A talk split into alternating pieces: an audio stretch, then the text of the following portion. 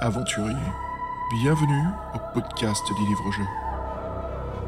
Un podcast dont vous êtes le héros. Le héros.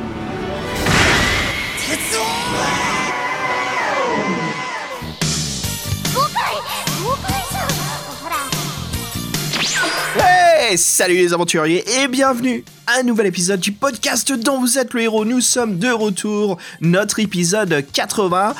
Ouh, salut Fred, comment ça va mec? Toujours bien, toujours heureux de te retrouver, toujours heureux de retrouver les auditeurs, on le répète, mais c'est sympa de continuer ces émissions. Et oui, on arrive à la 80e, c'est un falche, hein, comme on dit, c'est euh, un bon chiffre. De toute façon, on a un but, hein, on connaît tous les deux. Et là, donc euh, voilà, euh, et là, en cette période de 2021, c'est, on est tous contents d'être encore présents, donc on a décidé de faire un petit, petit épisode, un surprise, une petite pépite, comme on a su en trouver. Ah ouais, ça, alors les auditeurs, là franchement, avec euh, bah, toute l'équipe, tous les trois, on est sur une mission depuis euh, quelques mois Fred quand même. hein. C'est un sacré euh, podcast qu'on vous prépare. Justement, on voulait rien dire parce que bah, on a bossé, hein. putain, on a galéré. On était quatre au total sur ce projet. C'était un projet international. Et donc voilà quoi. Alors que- quelle est cette surprise? De quoi on va parler? Mais mon Dieu, bah on va vous parler en fait d'un livre-jeu qui vient du Japon, une trilogie d'où le premier volume s'appelle Dosei no Naga Ude, qui traduit en le long bras de Saturne. C'est un, vous allez voir, c'est une, euh, c'est une histoire fantastique, un jeu de rôle, euh, et c'est ça qui est chouette, comme ça vient du Japon, ça suit pas les mêmes codes qu'on qu'on voit dans les fighting fantasy anglais ou les livres-jeux français. Il y a vraiment toute une différence. Et ce, ce livre en plus.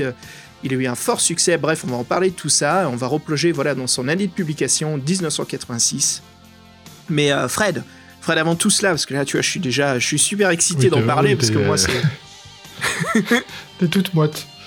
Bah mais attends, mais c'est quelque chose auquel j'aime beaucoup, quoi, parce que moi, je suis, je suis vachement fan, en fait, de tout ce qui est... Euh, euh, euh, Japanimation, euh, OAV, tout ce qui est années 80, j'aime beaucoup ce côté cyberpunk est là, franchement, on est complètement dedans. Donc si vous êtes fan en fait de tout ce qui est Cyber City ou encore plus du du Votoms ou même c'est quoi, l'un des, comment dire des sagas vraiment excellentes comme Gunbuster ou même Bubblegum Crisis. Là, vous allez vous régaler. Donc tenez-vous bien dans votre siège, sortez le popcorn. Et si vous êtes en voiture, relaxez-vous, mettez l'autodrive parce que là, c'est parti, quoi.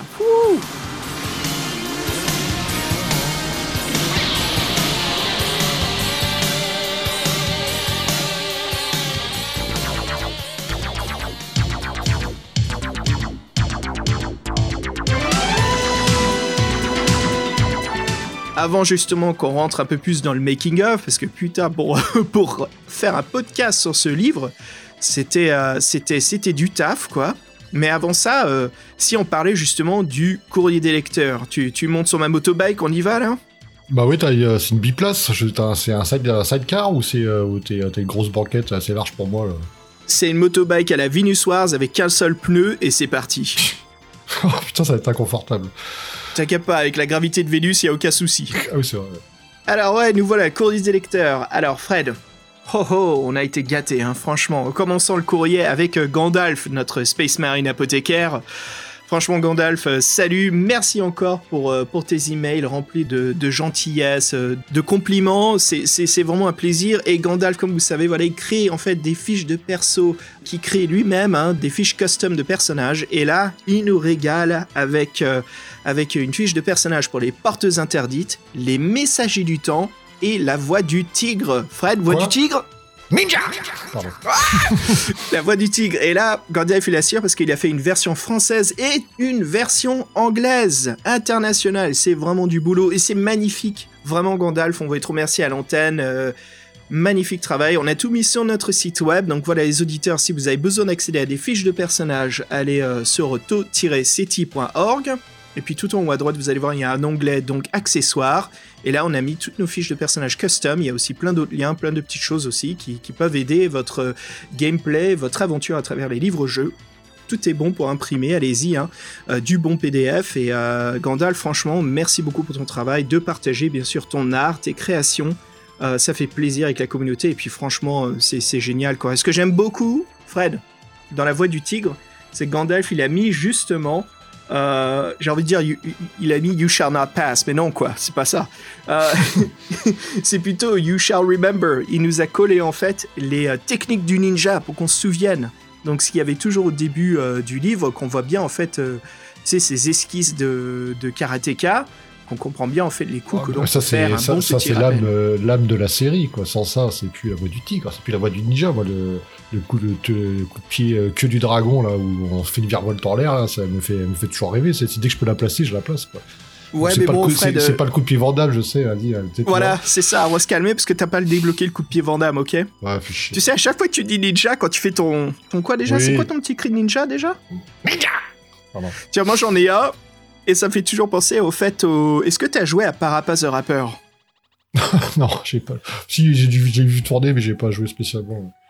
Bah, en fait, ton maître, c'est un maître d'arts martiaux et c'est un oignon. T'avais déjà raconté la dernière fois, Voilà, oui. J'adore, quoi. C'est toujours motivant avant le début d'une chanson.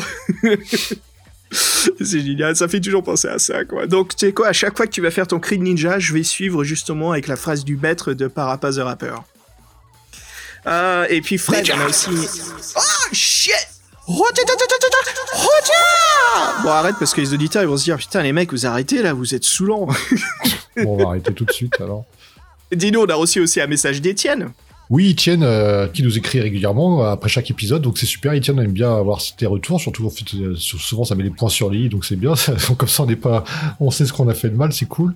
Et donc ouais, en plus Etienne, il est vraiment à fond, ce qu'il nous a, il nous avait renseigné sur une, sur une, sur une conférence qui avait lieu à la, en Suisse, je crois, donc a, que certains d'entre nous ont pu écouter. Donc voilà, Etienne, c'est ta vue, donc tu as bien fait de nous en parler. Et donc il revient, il revient donc sur nos derniers podcasts Les Rôdeurs de la nuit. Il est assez, euh, content, euh, il est assez d'accord avec nous. Et aussi, donc en fait, il tienne, euh, on avait fait un petit spoil, on lui avait répondu. Donc en fait, il est très content qu'on couvre une, série qu'on va faire en deux volumes, qu'on peut représenter un peu comme les nanars des livres de notre qui sont la, série des Maîtres du Destin. Et donc voilà, il nous a répondu, Etienne, encore merci, parce que ça fait toujours plaisir de, de, lire tes messages. Et on espère que tu te portes bien et que tu peux reprendre tes tes chères, euh, tes chères courses dans ta Suisse natale. Exactement, ouais. Bah oui, euh, merci beaucoup Étienne encore. Hein. Puis je peux te dire qu'on se régale toujours avec le chocolat. Moi j'y vais mollo. Je sais pas pour toi Fred, mais moi j'en garde quand même un petit peu quoi. Ah moi ça j'ai tout séché. Hein. c'est fini quoi. Je garde quand j'écris quoi, ça motive. Par contre, euh, Les Maîtres du Destin, ouais, c'est une série qui est connue assez nanar, mais voilà, on a créé des icônes, on a tout qui est prêt pour, pour vous les auditeurs. Donc voilà Fred, tu viens de faire la révélation, quelle est cette série, lequel on monte? Bah en fait, c'est nul autre qu'une des séries les plus nazes euh, des, des, jeux dont vous êtes le héros. Donc on espère bien s'amuser. Euh, et puis un autre euh, email aussi de Aziz. Salut Aziz. Alors qui nous écrit? Ça serait cool en fait d'avoir un ou des épisodes hors série, des éléments complexes à l'univers des livres dont le héros, par exemple le cinéma, les jeux vidéo, car même si d'autres podcasts le font, votre ton est vraiment sympa et familial. Aziz, merci beaucoup pour ces mots très très touchants, hein. Fred, ça, ça, ça apporte du bonheur. Mais euh, Aziz, franchement, c'est un plaisir. Bah écoute, euh, nous avons des épisodes comme ça. Alors, euh, euh, j'espère que c'est, euh, j'espère que c'est non ça ce que tu cherches. Si ce ne l'est pas, n'hésite pas à nous en parler un peu plus. On est toujours ouvert des propositions de sujets. Aziz, nous avons en fait une collection de podcasts qu'on voilà qu'on fait tous les trois, qui sont en fait nos pop culture. Hein. Fred, on essaie d'en faire un tous les quatre épisodes, quelque chose comme ça. Bah oui, ça, dépend de nos envies. Et c'est vrai que bon, euh, les jeux vidéo, ça peut être assez lié. Donc on a fait des, épisodes sur les jeux vidéo. Le cinéma, c'est intéressant parce que nous, de toute façon, on est férus de cinéma. Donc c'est pas, c'est pas exclu qu'une fois on fasse un, épisode sur quelque chose en relation avec le cinéma. On sait pas rien. Nous, on s'interdit rien du tout. Du moment qu'on trouve qu'il y a une relation que ça nous plaît. Et donc oui, bah Aziz, s'il est, si, euh, s'il est, euh, s'il apprécie ce genre d'épisode, nous aussi on apprécie de les faire. Donc moi je pense qu'en plus en jeu vidéo on a deux trois idées, même ça part dans tous les sens. Donc oui, donc on va, on, voilà, on va essayer de réfléchir à ça pour la prochaine, euh, le prochain pop culture. Et oui, si t'as des, as des, euh, des, spécificités particulières pour voir si ça, ça, rentrait dans, ce qu'on avait pensé, bah, n'hésite pas à nous en parler. Ça sera, avec plaisir qu'on étudiera tout ça. En tout cas, merci Aziz. Et effectivement, oui, euh, on est content de pouvoir t'accompagner aussi pendant deuxième, cette deuxième vague. Et il y a quelqu'un aussi qu'on accompagne beaucoup en ce moment. Il semblerait, c'est un nouveau venu, c'est Jérôme. Ouais, Jérôme qui nous écrit justement, et c'est vraiment génial, donc salut Jérôme, hein, qui nous écrit donc, euh, étant environ 4 heures par jour en voiture, vos voix suaves m'ont accompagné pendant des kilomètres. Ah Jérôme là, hé, c'est bon, t'as gagné d'avance. Hein. Alors, alternant entre Lyon et des communes plus réduites, et surtout en voulant économiser la batterie de mon portable, je télécharge vos vidéos depuis YouTube, les change en MP3 pour des downloads sur, euh, sur son téléphone. Donc, et puis Fred, il, nous dit aussi euh, quelque chose d'autre, non? Oui, donc euh, en fait, lui, il a un projet en cours, un, livre dans vous qui va bientôt être publié. Donc, il voulait savoir s'il y avait une chaîne YouTube qui existait. Donc, c'est par YouTube qu'il nous a trouvé. Et donc, oui, il nous a trouvé nous avec notre petite chaîne YouTube. Et en fait, il pensait qu'on allait lire l'histoire, mais non, il a, été, intrigué et puis il a été porté par euh, l'espèce d'osmose qui s'est créée au fur et à mesure des épisodes entre, les animateurs au long de l'histoire du podcast. Et donc, euh, donc ça lui a plu. Donc là, en fait, il, il a fait, c'est pratiquement la totale en un mois, il semblerait. Donc j'espère qu'on t'a pas trop gavé. Mais c'était vraiment, en tout cas, c'était très sympa, oui. Et puis, euh, très content d'avoir de nouveaux auditeurs, les anciens, les nouveaux. Donc c'est vraiment très sympa. On a un mix de, de tout ça euh, sur ce courrier des lecteurs. Donc merci à vous tous. Et c'est vrai que merci beaucoup pour, ton message, Jérôme. Et après, tu vas voir que le rythme des podcasts va malheureusement ralenti, que tu devras patienter pour euh, pour attendre nos podcasts qu'on aura environ un, ou deux par mois. Donc, euh, tu pourras plus. Oh, c'est pas mal quand même. Attends, on est passé à temps d'attente de deux à trois semaines. Merde, quand même, quand on assure, je dirais. Ça va, ça reprend bien. on, fait au mieux, on, fait, au mieux comme on peut. Hein. Franchement, oui, c'est pas tous les jours facile. Ok, les aventuriers. Alors, qu'est-ce qu'on vous prépare aujourd'hui? C'est un sacré podcast, comme on le disait un peu plus tôt. Euh, un peu de backstory pour vous parler un petit peu ce qu'est euh, donc ce livre-jeu japonais Dosei no Nagaude qui est écrit par euh, Katsuhiro Akiyama. Euh, c'est un sacré euh, boulot, c'est un livre énorme, hein. il fait quand même 450 pages, à peu près 453 hein, je crois, donc c'est massif pour un livre-jeu. Hein. C'est en fait c'est quelque chose auquel on a entendu parler moi il y a quelques années. Je l'ai toujours vu un petit peu en faisant des recherches sur le web, en cherchant ce qui ce qui sort en fait de l'Europe et l'Amérique du Nord.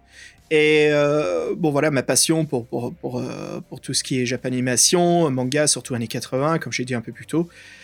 Ça m'a vraiment intéressé. Donc j'en ai parlé à Fabien. Je dis, Fabien, franchement, euh, voilà, garde un œil ouvert. Et qu'est-ce qui se passe, Fred?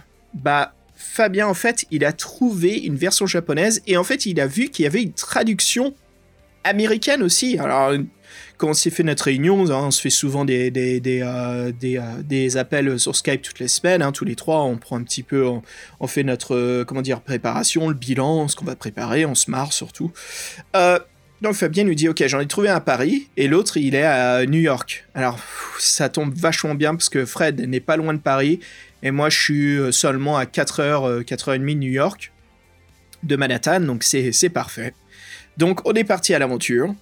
Donc euh, Fabien, en fait, il, a contacté le vendeur de, livres d'occasion. Euh, enfin, c'était pas vraiment un vendeur de livres d'occasion, c'était un vendeur de, revues de science-fiction. Il y avait tout, du magazine, du jeu de rôle surtout, spécialisé. Euh, mais pour moi, voilà, il a eu du mal parce que son anglais est un petit peu rouillé. Donc je dis pas de souci, Fabien, passe-moi le numéro. Donc j'ai appelé. En fait, c'était un vendeur de pareil de, livres science-fiction à New York et qu'il avait en fait trois versions américaines. Je dis ok, mettez-les-moi de côté. Euh, et puis euh, dans ma tête, je lui dis merde, je vais même pas demander combien ça coûte. Je me dis que ça doit valoir une fortune. Il me dit non, il les vend à 20 dollars pièce. Ce qui est très cher quand même pour un livre, mais je me suis dit ça vaut le coup. Allez, c'est parti. Je me prends les, euh, les, les, les, les 3 à 60 dollars et c'est fait. Alors je descends en voiture. J'en profite aussi pour me balader à post-Covid-19 euh, à, New York. Euh, bon, quelques bars sont ouverts, il y a des endroits, donc ça fait du bien, j'en ai profité aussi. J'ai fait aussi une boutique de comics, euh, Fred, que tu aimerais beaucoup, toi, qui a juste au coin de Times Square, qui s'appelle NYC Comics, très simple, mais qui est énorme. Surtout, il y a une étagère remplie de tout ce qui est 2000 AD. Donc j'en ai profité aussi pour me prendre quelques petits trucs de Judge Trade. Bref, voilà, j'ai trouvé la version américaine, les trois versions. Il y en a une qui est un petit peu en piteux état, les deux autres ça va, mais euh, ce qui m'a étonné en fait, c'est que ça a été euh, complètement redessiné. En fait, tout est très très différent. Donc on va revenir là-dessus parce que vous allez voir entre la version japonaise et américaine, il y a eu énormément de changements. Et toi, Fred, raconte-moi alors pour la version française. Non, la version, euh, oui, non, la version japonaise, tu veux dire. Oh oui, la version japonaise, n'importe quoi. ça serait bien qu'il y aurait une version française. ça serait bien. Bah là, pareil, oui, c'est euh, c'est Fabien. Il a, déniché euh, une espèce de, de si un mec qui le vendait d'occasion, qui était relié à un magasin. Donc en plus, c'est bon, c'était sur Paris, donc moi je suis pas loin. C'était dans, dans le 11e, vers Voltaire. ah, le truc, c'est qu'au début, bref, bah, tu sais, c'est tous les, tu, tu, connais, toi, Voltaire, c'est toutes les petites euh, trucs à manga, à manga, tout ça. Ça, je connais bien. Ouais, il y a une grande boutique de manga, et puis après, il y a pas mal de petites boutiques de, de, de jeux euh, rétro, non?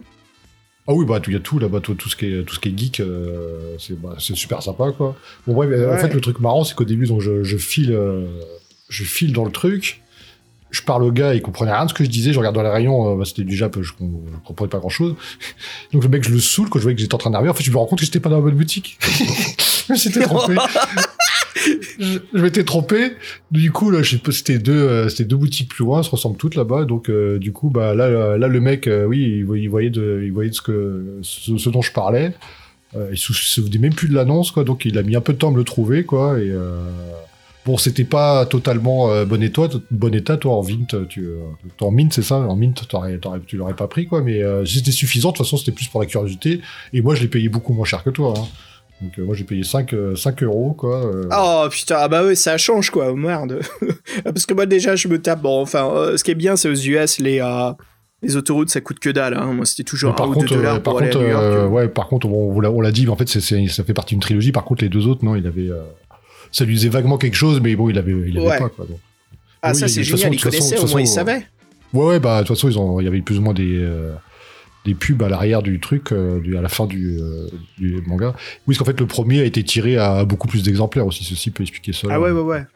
Bah justement, euh, qu'est-ce qu'on dit si on en parle? Alors qu'est-ce qui oui, parce qu'on fait, on fait du mystère, mais de quoi on parle On fait du mystère là, on fait, on fait, on fait, on monte, on monte en tension là. C'est quoi ce drame? Putain, les gars, à coucher, merde. Alors qu'est-ce que c'est bah Ouais, c'est intéressant aussi parce que c'est vrai qu'avec le labyrinthe de la mort, on a vu que les livres aux au Japon, ça existait quoi, avec leur, avec leur mhm. couverture euh, what the fuck. Et c'est vrai que là, euh, bon là, les couvertures, ça fait vraiment partie de l'âme du, du Japon. La version japonaise, elle est ouf. Et voilà, on va parler de tout ça. Et bon, il y a beaucoup ah de choses à dire. Voilà, allez, allez, on se lance parce que. allez, c'est parti. Fuck. Euh, donc, Dosei no Naga Ude a été publié au Japon en 1986. Alors, les auditeurs, ce fut un succès collatéral euh, euh, là-bas au Japon. Et en moins d'un an, il sera traduit en anglais, voilà, pour le marché US. Ce qui est souvent pas le cas pour des premières, comment dire, des éditions. Ça prend un petit peu de temps pour voir pour le marché américain. Donc là, c'est assez intéressant.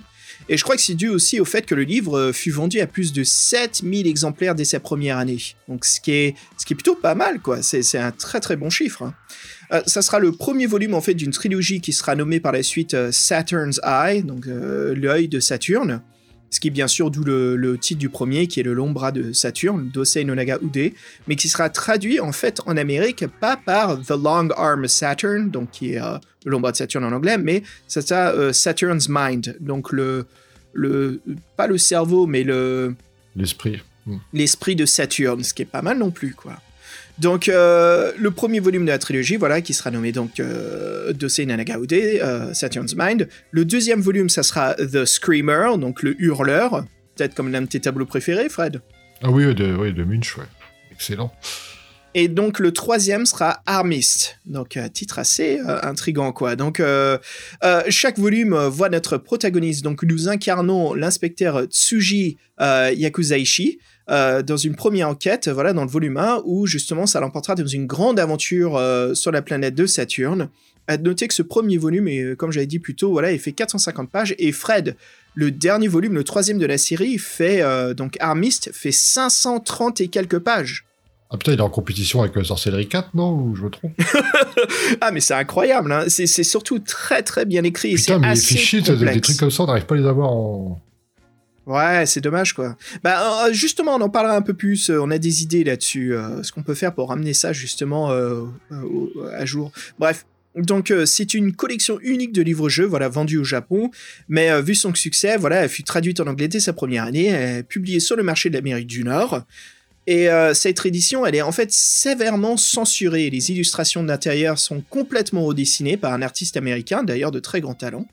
Mais ça enlève, Fred, tout son charme manga. Et ça, on l'a vu quand on parlait sur Skype, on se montrait des livres et tout. Et, euh, et puis, en, fait, on s'est dit, putain, mais ça, Fred, là, j'ai le livre en face que, de moi. Je sens que c'est un crève-cœur pour toi, c'est moi qui avais la version japonaise, je te montrais les dessins, mais tu faisais, mais c'est pas possible, oh. mais c'est pas possible. Mais putain, limite, bon, tu les as pas acheté les bouquins américains, mais presque. Ah, mais c'était dur. Bah, de toute façon, euh, c'est pour ça que Fred, après, je lui ai dit, bah, tu me l'envoies et je l'ai reçu. Et puis, euh, alors, ceux qui connaissent un petit peu notre mini euh, sphère podcast, je fais aussi un podcast avec Basile, Fred, hein, qui est donc Furio Max, où on parle justement du niche du plus niche du Japon. Donc j'ai appelé Basile et je lui ai dit mec, tu veux qu'on parle d'un truc niche niche ultra niche? Et je lui ai montré en fait euh, de d'Osei no. Il m'a dit putain mais c'est quoi ça?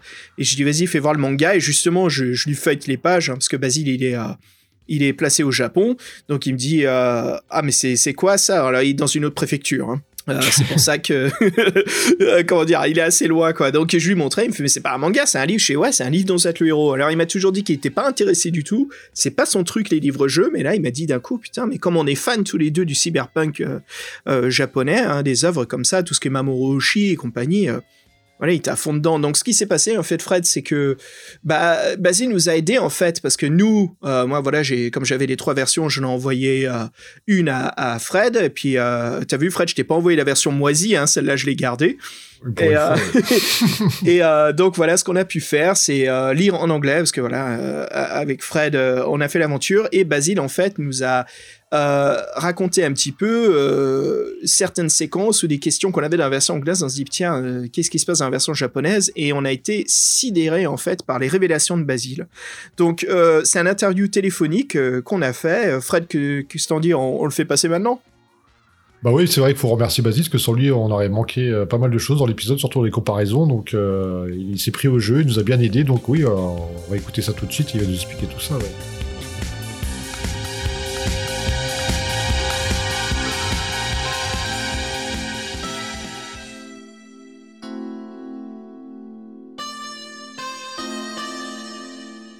Ouais, allô Basile C'est occupé Veuillez laisser un message après le bip. C'est bon, t'as fini là? Vas-y, c'est bon. bon, comment ça roule, mec? Ça va? Ouais, bah ça va. Et toi, écoute, euh, ravi de t'avoir euh, en ligne pour parler de, bah, de cette, cette pépite euh, cachée, hein, on peut le dire. Dis-moi alors l'ambiance et l'atmosphère. Est-ce qu'on retrouve bien cette couverture? Est-ce que ça a bien ce côté cyberpunk comme nous on a lu dans la version américaine? Ouais, bah alors écoute, c'est ça qui est intéressant, c'est qu'il y a vraiment une grosse différence euh, entre euh, la version américaine et la version japonaise. Hein, ça, ça euh, bah, de toute façon, tu, le savais par avance, hein, même, avant, même avant la traduction. c'est vrai que c'est un peu, tu vois, ça, me faisait un petit peu penser à, tu vois, la heroic fantasy par exemple, qui est traitée très différemment par les japonais et les, et les américains, tu vois. Euh, hmm. Par exemple, souvent, euh, bah, c'est vrai qu'au Japon, même si on retrouve des éléments euh, de, de, la fantasy très classique, tu vois, vraiment en mode Dungeons and Dragons. des elfes, des nains, des dragons. Exactement. ça, c'est du, très très classique. Exactement. Et ben n'empêche que les Japonais, ils arrivent quand même toujours à mettre leur petite patte qui fait que tu sais que c'est japonais. Donc ils ont quand même vraiment euh, ils ont absorbé, assimilé euh, les codes américains et en même temps ils arrivent à, faire un truc vraiment spécifiquement japonais. Donc là c'est tout à fait ce qu'on retrouve euh, dans, cette œuvre. c'est du cyberpunk, mais en même temps il y a vraiment cette touche nippone qui est très très reconnaissable. Ah, tu fais bien d'en parler parce que on va, en parler avec Fred tout à l'heure. Là, comme j'avais dit aux auditeurs, là, c'est un, petit un petit appel qu'on se fait avant. Ah, parce que hélas, on n'a pas pu t'avoir pour le podcast. Euh, ouais, j'étais occupé à traduire, c'est pour ça. ouais, ben on te remercie beaucoup. Alors dis-moi, euh, oui, euh, l'illustratrice, c'est Noriko Hidaka. Donc tu, je sais pas si tu la connais, mais nous, en tant que hobbyistes, de, de, jeux de rôle, en fait, c'est une illustratrice qui convertit les jeux de rôle, comme Donjons et Dragons, RuneQuest, l'Appel de Toulouse. Et euh, bon, ça, tu le sais autant que moi, que quand ça va au Japon, tu sais, c'est redessiné complètement. Ils gardent pas les illustrations des Américains ou des Européens. Ouais, c'est euh, ça, exactement. Mais puis, puis, et vice versa. Hein. C'est vrai que euh, bah, souvent euh, les, euh, les, les arts euh, sont, sont vraiment comme bah, c'est ce qu'on appelle de, de, la localisation maintenant hein, finalement hein, c'est c'est ça le c'est ça le terme. Et puis et des fois c'est vrai qu'il y a même des, des absurdités comme des changements de nom bah tu vois là c'est intéressant parce que comme tu l'as remarqué dans l'œuvre, je t'en ai parlé, nos deux personnages principaux ici, Saya et Tsuji, et c'est marrant, Saya Dorima et euh, Yakuzaishi gardent leur prénom, leur nom, il n'y a pas eu de traduction là-dessus quoi. Et la seule chose qui est un peu différente, mais ça, c'est marrant, c'est que des personnages secondaires ont des noms qui ont un ton ou qui sonnent plus comme des tons de, l'Amérique du Nord. Alors, il y a deux autres personnages, tu, tu vas t'en souvenir quand je vais t'en parler, je t'ai demandé de traduire ces passages. c'est Reise Mao, donc c'est la l'ami de la sœur de Saya qui a disparu, et Koful Bishop, qui est un peu le personnage inoubliable. Je t'en avais parlé, c'est celui qui est un petit peu dingue, qui se met à danser partout. Enfin, il est complètement zinzin. On dirait un personnage qui sort complètement d'une œuvre de, Hunter Thompson, quoi. Le côté un peu trickster de l'aventure, quoi. Alors Basile, en commençant justement à parler des, différences de, traduction, il y a eu des moments qui étaient censurés, alors d'autres qui sont un peu bizarres. Euh, bien sûr, tout ce qui est nudité, violence, ça on en a parlé, c'était euh, légèrement censuré. Le fait qu'ils enlevaient des paragraphes de description, c'est ça, quand certains personnages tu tirais dessus, ils se prenaient des balles, tu m'as dit qu'il n'y avait pas il y avait une description plus light parce que moi dans la version américaine ici j'ai un paragraphe qui dit euh, je retrouve là oui c'est you shot the man he bleeds against the wall euh, pain and suffering, en gros, c'est vous avez tiré dessus, il est tombé contre le mur et il souffre en douleur. Et toi, tu m'avais dit que dans la version japonaise, il y avait une petite extension en plus. Il parle de. Ah oui. Que le mec ah oui, oui, non, mais c'est euh, clair. Ah oui, oui, c'est clair. En fait, les, les, les, passages euh, très violents et hardcore sont, sont, toujours vachement plus détaillés dans, dans l'édition japonaise. Après, c'est, c'est un truc qu'on, retrouve aussi hein, souvent hein, dans. Bah, tu vois, c'est, ça a été, ça a été pareil en, en, en France. Hein. Bah, en fait, ça a été purement et simplement coupé, mais vraiment euh, complètement euh, euh, zappé, et ça fait des, trucs, des, des, passages incompréhensibles où, où, ça fait des faux raccords. Autant dans un livre, c'est pas très grave parce que tu tu le sais pas en fait qu'il y a un paragraphe qui été enlevé, ça, ça, ça continue d'avoir du sens. Mais par contre, dans un truc en animation, là, c'est vachement plus bourrin parce que tu sens qu'il manque un truc, mais tu sais pas ce qui manquait, quoi. Ouais, mais c'est ça, quoi. Et ça, on le sentait exactement dans, dans le, la description. Et encore, tu sais, comme je t'avais dit, c'est parce qu'on on est quand même assez fan de la culture euh, euh, japanimation, japonaise tous les deux, donc je savais tout de suite à quel détail il fallait que j'observe et que je te demande. Et, quand j'ai eu l'œuvre avec Fred, quand Fred me l'a envoyé, c'est là que je me suis dit, bon, tout ce qui est déjà violent, je sais que ça, il faut que je voie avec Basile tout de suite, et c'est ça qui m'avait choqué. Et un autre truc, Basile, pendant qu'on y est, a aussi le, tout côté, euh, bah, bah, voilà, tu, tu, as anticipé mes paroles, tu as anticipé mes paroles, j'allais exactement dire ça. Il y a tout le côté sexualité, on est bien d'accord. Et, euh, et là, c'est vrai que pour le coup, euh, alors c'est encore autre chose que la violence. Euh, il se trouve que euh, c'est vrai que les Japonais, même s'ils ont été quand même pas mal influencés par les États-Unis, parce que euh, bon, les États-Unis ont quand même occupé le Japon pendant un certain temps, donc forcément ça a laissé des traces, hein, culturellement parlant. Mm.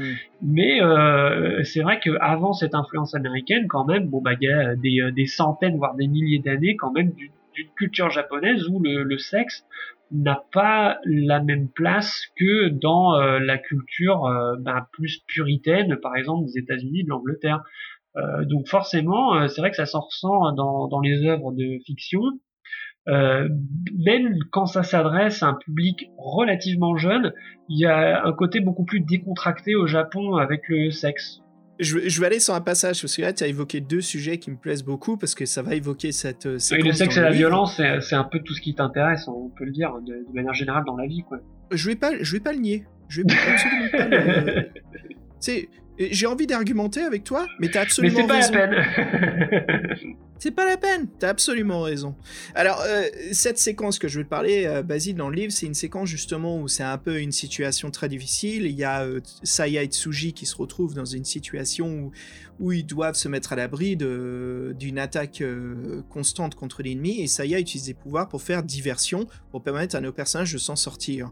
Et euh, je t'ai appelé parce que je sais que souvent, quand c'est des moments où on quelque chose qui soit soit pop culture, soit lié euh, à la culture d'un pays, comme un personnage ou quelque chose d'une de, figure emblématique ou une icône, je me suis dit, là, il faut que je joue avec Basile. Et là, c'est un moment, tu, tu vois duquel je te parle, c'est quand dans la version euh, américaine, on va parler de la japonaise en premier, euh, Saya invoque ce qui retrouve en elle en fait son envie d'être une femme supérieure et c'est ce qu'elle invoque pour euh, distraire l'ennemi, pas distraire mais plutôt le, mettre dans un, pétrin pas possible pour qu'il puisse s'évader. C'est la chasseuse de primes qui, t'es d'accord avec moi Je t'ai dit que ça ah. ressemble complètement ah bah à, un personnage comme Jane de Cobra quoi. Spandex, pistolet à la ah bah main. Et derrière, c'est marrant parce que Cobra, on retrouve des codes de cowboy aussi, quoi, là-dedans. Mais bien sûr. Bah oui, oui, c'est ça. Alors, alors c'est, bah, tu fais bien en parler parce que c'est très drôle aussi euh, de voir en fait à quel point euh, que ce soit les Japonais ou les Américains, en fait, bah, des fois, euh, les citations culturelles, en fait, elles se croisent. C'est-à-dire que les Japonais vont inclure des, des, des codes très américains dans ce qu'ils racontent, et à l'inverse, les Américains, pour que ce soit plus exotique, ils vont intégrer des, des codes très japonais dans, ce qu'ils racontent. Donc c'est un peu marrant, tu vois, de, voir euh, voilà ce, truc de, euh, croisement. Je ne pas de, mieux le dire. Je me souviens de ton silence quand, quand tu attendais. Tu croyais que je faisais une sale blague quand je t'ai dit que c'était dans la version américaine, que c'était pas ce personnage de chasseuse de primes, mais c'était rien à voir, c'est un kaiju. Le truc vraiment sorti euh, de nulle part quand tu as lu la, la version américaine. Donc, ça n'a absolument rien à voir. Quoi. Donc là, on est plus dans le délire euh, gros lézard ou plutôt euh, étoile de mer. Mais en 86, en Amérique, tout le monde connaît Godzilla, donc c'est facile à identifier ce qui est un énorme monstre. Et eh oui, mais, mais, mais ça, ça, voilà, euh, c'est plus évident effectivement pour le public américain, mais euh, alors que les Japonais en fait n'avaient pas du tout eu cette idée-là dans leur euh, dans leur œuvre originale. Donc c'est un peu marrant, tu vois, cette, cette, ce côté inversion là, c'est mm. très drôle quoi. Ouais, c'est. Oui. J'imagine ça évite pour la censure aussi de, de... Et tu m'as dit que la description c'est très ouvert, très sexuel de ce personnage féminin qui apparaît. Ah bah clairement. Hein. Bah oui oui parce que là c'est vrai que tu bah tu disais Cobra effectivement euh, bah, il y, a, y, a, le côté, euh, bah, c'était tout, tout le délire justement, comme tu disais, euh, spandex, le côté fitness, aérobique, bien, bien années 70, fin années 70, années 80, où tout était prétexte pour mettre des nanas dans des justes au corps, comme ça, je pense à Cat Size aussi, tu vois, c'est un peu le même délire, tu vois, c'est vraiment le truc des femmes, la femme fatale, intelligente, qui qui s'impose parmi les mecs, mais qui a quand même un, outfit très sexy, évidemment, pour faire plaisir à ses messieurs, quoi. La muse, l'objet de rêve parfait pour les hommes. Ouais, c'est ça, exactement. Je veux revenir avec toi, là, sur un autre, euh, un autre, une, autre partie qu'on a traduit, euh, excuse-moi, que t'as traduit? Moi, je t'ai juste ouais, dis donc, te réattribue pas le mérite, s'il te plaît. Alors en fait, c'est l'introduction du livre. C'est quand on trouve Saya. et nous, de la version américaine, euh, et là, c'est marrant parce qu'on en parlait vite fait, parce que je, je te disais ce qu'était le, quand j'ai passé le livre à Basile, je lui avais dit voilà je parle aux auditeurs c'est ça ce qui se passe et je lui ai dit voilà qu'est-ce que c'est et toi tu me dis mais qu'est-ce qui se passe euh, à quoi je m'y attends? Donc j'ai pris en fait ce premier chapitre pour t'expliquer un peu ce qui se passe. C'est comme tu l'as vu le premier chapitre c'est un peu euh, euh, un prologue quoi. Donc c'était plus facile de décrire un peu ce que tu as retrouvé dans la traduction. Ouais. Saya elle est enfermée dans son tube cryogénique hein, sans faire des sémiologies à, à, au Nostromo. Elle est dans une combinaison de scaphandrier et dans la version, euh, quand t'as lu le livre en fait, et c'était même pas un moment où on voulait se concentrer là-dessus, mais tu m'as repris en me disant, mec, l'introduction japonaise est complètement différente parce que Saya n'est pas du tout dans un énorme scaphandrier, un truc pas possible. En fait, tu m'as dit pur et simplement, le ça s'ouvre, elle est complètement à poil. Exactement, mais oui, et là, là, on est vraiment encore une fois dans, dans, dans, dans ces, euh, ouais, ces différences culturelles. Bah, c'est vrai que là, effectivement, les Japonais, euh, ça, ça leur posait aucun problème de, de mettre juste une meuf à poil, tu vois. Et il y avait même pas forcément en plus d'idées euh, érotiques, sexuelles là-dessous. Mais euh, tout de suite, oh, ça fait très Vénus de Milo, hein. Pardon, excuse-moi ouais, couper, j'ai pas fait exprès. Ouais, ouais, ça, ça, fait Vénus de Milo, quoi. Le coquillage s'ouvre. Bien sûr, c'est ça, mais avec un côté un peu sacralisé, tu vois. Euh, et, mm. et, et, euh, et, je pense que ouais, effectivement, le public américain, tout de suite, euh, enfin disons ceux, ceux, qui ont fait la, qui sont occupés de la traduction, bah, ils ont immédiatement pensé que bah, on était voilà dans un dans un truc un peu sexuel, de voilà euh, elle, elle, est nue, euh, désir érotique, machin, etc. Alors qu'en fait, c'était pas du tout euh, l'objet. Mais bon, voilà. Bah, écoute, ils ont ils ont fait ce choix là, de, de, de passer à la trappe ce, ce petit côté qui peut être sympa, tu vois. Ça et Basile, alors continuons sur euh, juste des petites dernières choses hein, avant qu'on se quitte. Ouais. Euh, bon, les choses importantes, c'est quand même le, paysage, le paysage de City One hein, sur Saturne. Euh, là, pour moi, visuellement, Fred, Fred il, est, il est un peu moins il est dans les dans l'animation, les mangas, les OAV, tout, tout cet univers hein, de, de, de, manga mania, la passion du manga. Hein. Manga Donc, mania, la passion du manga. La passion du manga. Collectionnez-les tous chez votre libraire tous les vendredis. Megazone 23, Bubblegum Crisis et surtout Akira, c'est les, euh, les, trois premiers euh, films d'animation ou les OAV qui me viennent en tête quand on parle de la ville et de la cité. Alors les bien illustrations sûr. américaines ont été refaites et quand on compare les, les, deux, on voit bien que le côté américain essaye de faire ville futuriste comme un film de science-fiction des années... Euh, 80, mais qui n'est pas influencé par le néo-noir qui a, vraiment établi et créé Blade Runner, mais qui essaye de faire plutôt comme des cités sous-coupe ou comme Bespin en fait, voilà, des choses comme ça qu'on trouve dans l'Empire contre-attaque. Mais dans la version japonaise, dans les illustrations, on voit tout de suite en fait une ville moderne construite par-dessus une ancienne ville qui ressemble beaucoup à, au Tokyo qu'on voit dans les mangas. Ça fait, ça fait complètement néo Tokyo quoi. Hein. C'est vrai que, que, tu as dit Akira, ah, des néons complètement euh, ce, ce, ce côté-là. Puis même, le, même dans le design des, euh, des motos, euh, quand elles sont décrites, hein, tu, tu sens bien que voilà, la, moto de, de Kaneda n'est pas loin. Quoi, hein. limite, elle serait bah, rouge avec des autocollants Citizen dessus. voilà. Et Canon Canon aussi, ouais. Vu que l'histoire se passe beaucoup sur la, moto de, de notre personnage principal, l'inspecteur Tsuji, hein, le personnage que l'on joue, il y a beaucoup de séquences qui se passent sur l'autoroute avec les vues des néons, le paysage qui passe, et on a des conversations avec Saya. Et euh, en effet, moi, je pouvais pas m'empêcher de penser à tout ce côté cyberpunk de l'animation, quoi. Et on est en 86. On est en 86, on est complètement dans cette époque-là de, ah bah oui. de tous ces animés très très connus. Hein. C'est totalement la mode, hein, effectivement, hein, c'est vrai. bah, je l'ai déjà cité, mais c'est vrai que j'ai aussi trouvé des côtés très gun hein, dedans. Euh, tu l'as euh, bien dit, ouais. surtout la façon dont la ville est décrite serait un peu dangereuse, dystopique. C'est ça, non? C'est ça, ce côté très crado. Euh, alors on n'est pas dans une décharge hein, comme dans Gun, mais il y a quand même, euh, voilà, c'est cette idée qu'on est vraiment dans un endroit qui est pas du tout euh, beau, clinquant, où tout est propre. Là, c'est vraiment complètement l'inverse. C'est vraiment, c'est un peu les prolos du futur, quoi. c'est pas la décharge de Roberto Rodriguez, tu veux dire? Ouais, ouais, c'est ça. Voilà. Alors oui, on, on, va pas en parler parce que ça va nous fâcher, mais. Euh, et je retrouve aussi des exemples du personnage de Saya. Alors, est-ce que tu te souviens Je vais faire un peu un deep cut, hein, euh, excuse-moi l'expression américaine, mais de Serial, Serial Experiments Lane. Oui là, oh là, oui, t'es allé chercher loin, mais oui, pas mal. Effectivement, c'est euh, ah ouais, avec tout ce côté les tout le délire sur les poteaux électriques, les câbles dans tous mhm. les sens. Ouais, ouais, c'est vrai qu'on retrouve un peu ce côté-là. je suis d'accord. Et si je peux euh, aller un peu plus loin, je te dirais même Armitage 3. Armitage 3, ah ouais, ouais, euh, ah bah putain, moi je serais pas allé le chercher celui-là, mais euh, mais c'est vrai, mais c'est vrai, on retrouve un peu ce, côté-là aussi. et puis c'est, oui, oui, c'est tout à fait contemporain, hein, c'est c'est la même, c'est la même époque, mm. carrément, ça marche, ça marche aussi. Hein. Ouais, bon, tu connais, je suis un mordu de cette époque-là, je sais qu'on l'est tous les deux, mais moi j'ai des gros soucis psychologiques là-dessus. Ouais, des gros, gros soucis, hein, effectivement, je confirme. Bon, et si je te propose de regarder les chroniques de l'O2 avec moi, tu vas pas me dire non en même temps. Ah bah jamais, jamais. Ah bah voilà, hein, plus on est une balade, plus on, plus on arrête jamais de rire. C'est clair, c'est clair. je, vais faire comme si j'avais pas entendu ta blague, hein. je, je, l'occulte. Ah, c'est gentil. Euh, bah ouais, bah écoute, Basile, euh, bah écoute, sur ce, je crois qu'on a fait un petit peu le tour. Merci encore de ton aide. Bah écoute, je t'en prie, bah, euh, c'était un plaisir hein, là, de, de, de, me plonger là dans, dans, cette œuvre hein, que, je, que je connaissais pas forcément. Euh, mais euh, ouais, ouais, effectivement, c'est très intéressant hein, de, de, voir toutes ces petites différences qu'il pouvait y avoir. Et puis ça, voilà, ça donne un peu l'occasion de rebondir comme ça sur d'autres œuvres qui sont forcément connectées, hein, on peut dire. Je te, je te remercie encore. Et puis bah, sur ce, je te dis à la prochaine, ok? Ça marche, à la prochaine.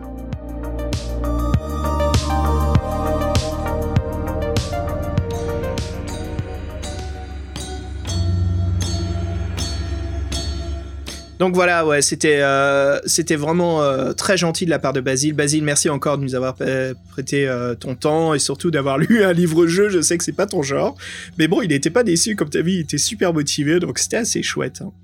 Hein. donc qu'est-ce qui se passe Comme vous l'aurez peut-être deviné sur le, ton de notre interview, bah, la version américaine, triste surprise, hein, la vente fut un flop parce que bien sûr, qu'est-ce qui se passe? Ça sort en 86. les livres solo marchent beaucoup moins bien aux US parce que ce qui marche, on en avait parlé, hein, Fred, c'est ce qui marche beaucoup plus sur le continent d'Amérique du Nord, c'est les jeux de rôle en communauté. Donc tout ce qui est surtout en 86, c'est le plein boom du jeu de rôle, quoi. Il y en a tellement. Donc les livres-jeux, ils ont aucune chance. Hein. Ça marche dix fois plus sur le marché européen. Donc voilà, ça, ça ne fonctionnera pas. Alors ce qui est intéressant, et là c'est la grosse révélation de dingue, c'est que pour la France, en fait, Piranha, le magazine, c'est marrant comment il y a, constamment cette, euh, cette euh, synchronicité ces temps-ci. Ouais, tout est lié. C'est marrant parce que j'en parlais avec certains de nos auditeurs. D'ailleurs, euh, je salue, salut à ceux qui, savent que je parle de synchronicité. What the fuck, on vient de finir notre saga de Piranha et on en parlait dans un des épisodes qui avait une icône assez intéressante. Et donc, en fait, c'est Piranha, dans son deuxième magazine, qui, euh, qui en fait parle d'une série qui devait sortir. On voit juste une petite icône, les fameuses petites icônes anglais, hein, qui a sur tous les livres euh, de la collection Folio Junior. Et Fred qui s'intitule ici, c'est la collection. Euh, le monde, le monde interdit, ouais. le monde interdit. oui, avec une grande main sur une planète, que sûrement Vénus, donc ça qui fait référence peut-être au long au titre. titre ah oui donc je sais pas, euh, c'est un peu what the fuck, mais euh, en, fin de compte, comme il y a une icône, on pense que c'était au moins une trilogie, donc euh, là ça, ça match forcément. Et oui, on se posait la question, et puis putain, oui, on a, en fin de compte, on a eu la réponse a posteriori, donc oui, c'est vraiment bizarre, oui, ça, ça, fait un clin d'œil du destin, comme avec le, le, roi en jaune là, sur la partie de jeu de rôle. Donc non, c'était, ouais, c'est vraiment sympa. Et c'est vrai que bah, du coup, on peut se dire, est-ce que les versions françaises elles traînent pas quelque part? Parce que ça se trouve, ils ont travaillé une version, une partie qui est traduite, ou j'en sais rien moi.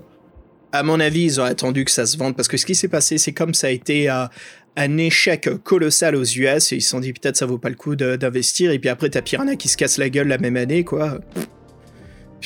C'est, on, saura, jamais, on saura jamais. On saura pas, ouais. Mais c'est marrant, voilà. Si vous voulez, euh, si certains d'entre vous ont le magazine Piranha, eh ben, euh, vous aurez l'icône dans le volume 2. Il y a une publicité justement sur les prochaines sorties. Et puis, euh, je regardais justement, c'est pour ça que ma... j'étais peut-être pas juste en face du micro, Fred, et je regardais le, le magazine Piranha. Mais bon, c'est dingue, quoi. Alors, euh, si je peux parler quelque chose, on continue à, parler un petit peu plus là. Euh, euh, ce qui choque, Fred, ce qui saute aux yeux. pardon, je, suis un peu éparpillé partout parce qu'il y a tellement de choses à, dire hein, sur, ce, sur cette trilogie. Mais là, on peut pas parler de la trilogie, on va parler juste du premier volume.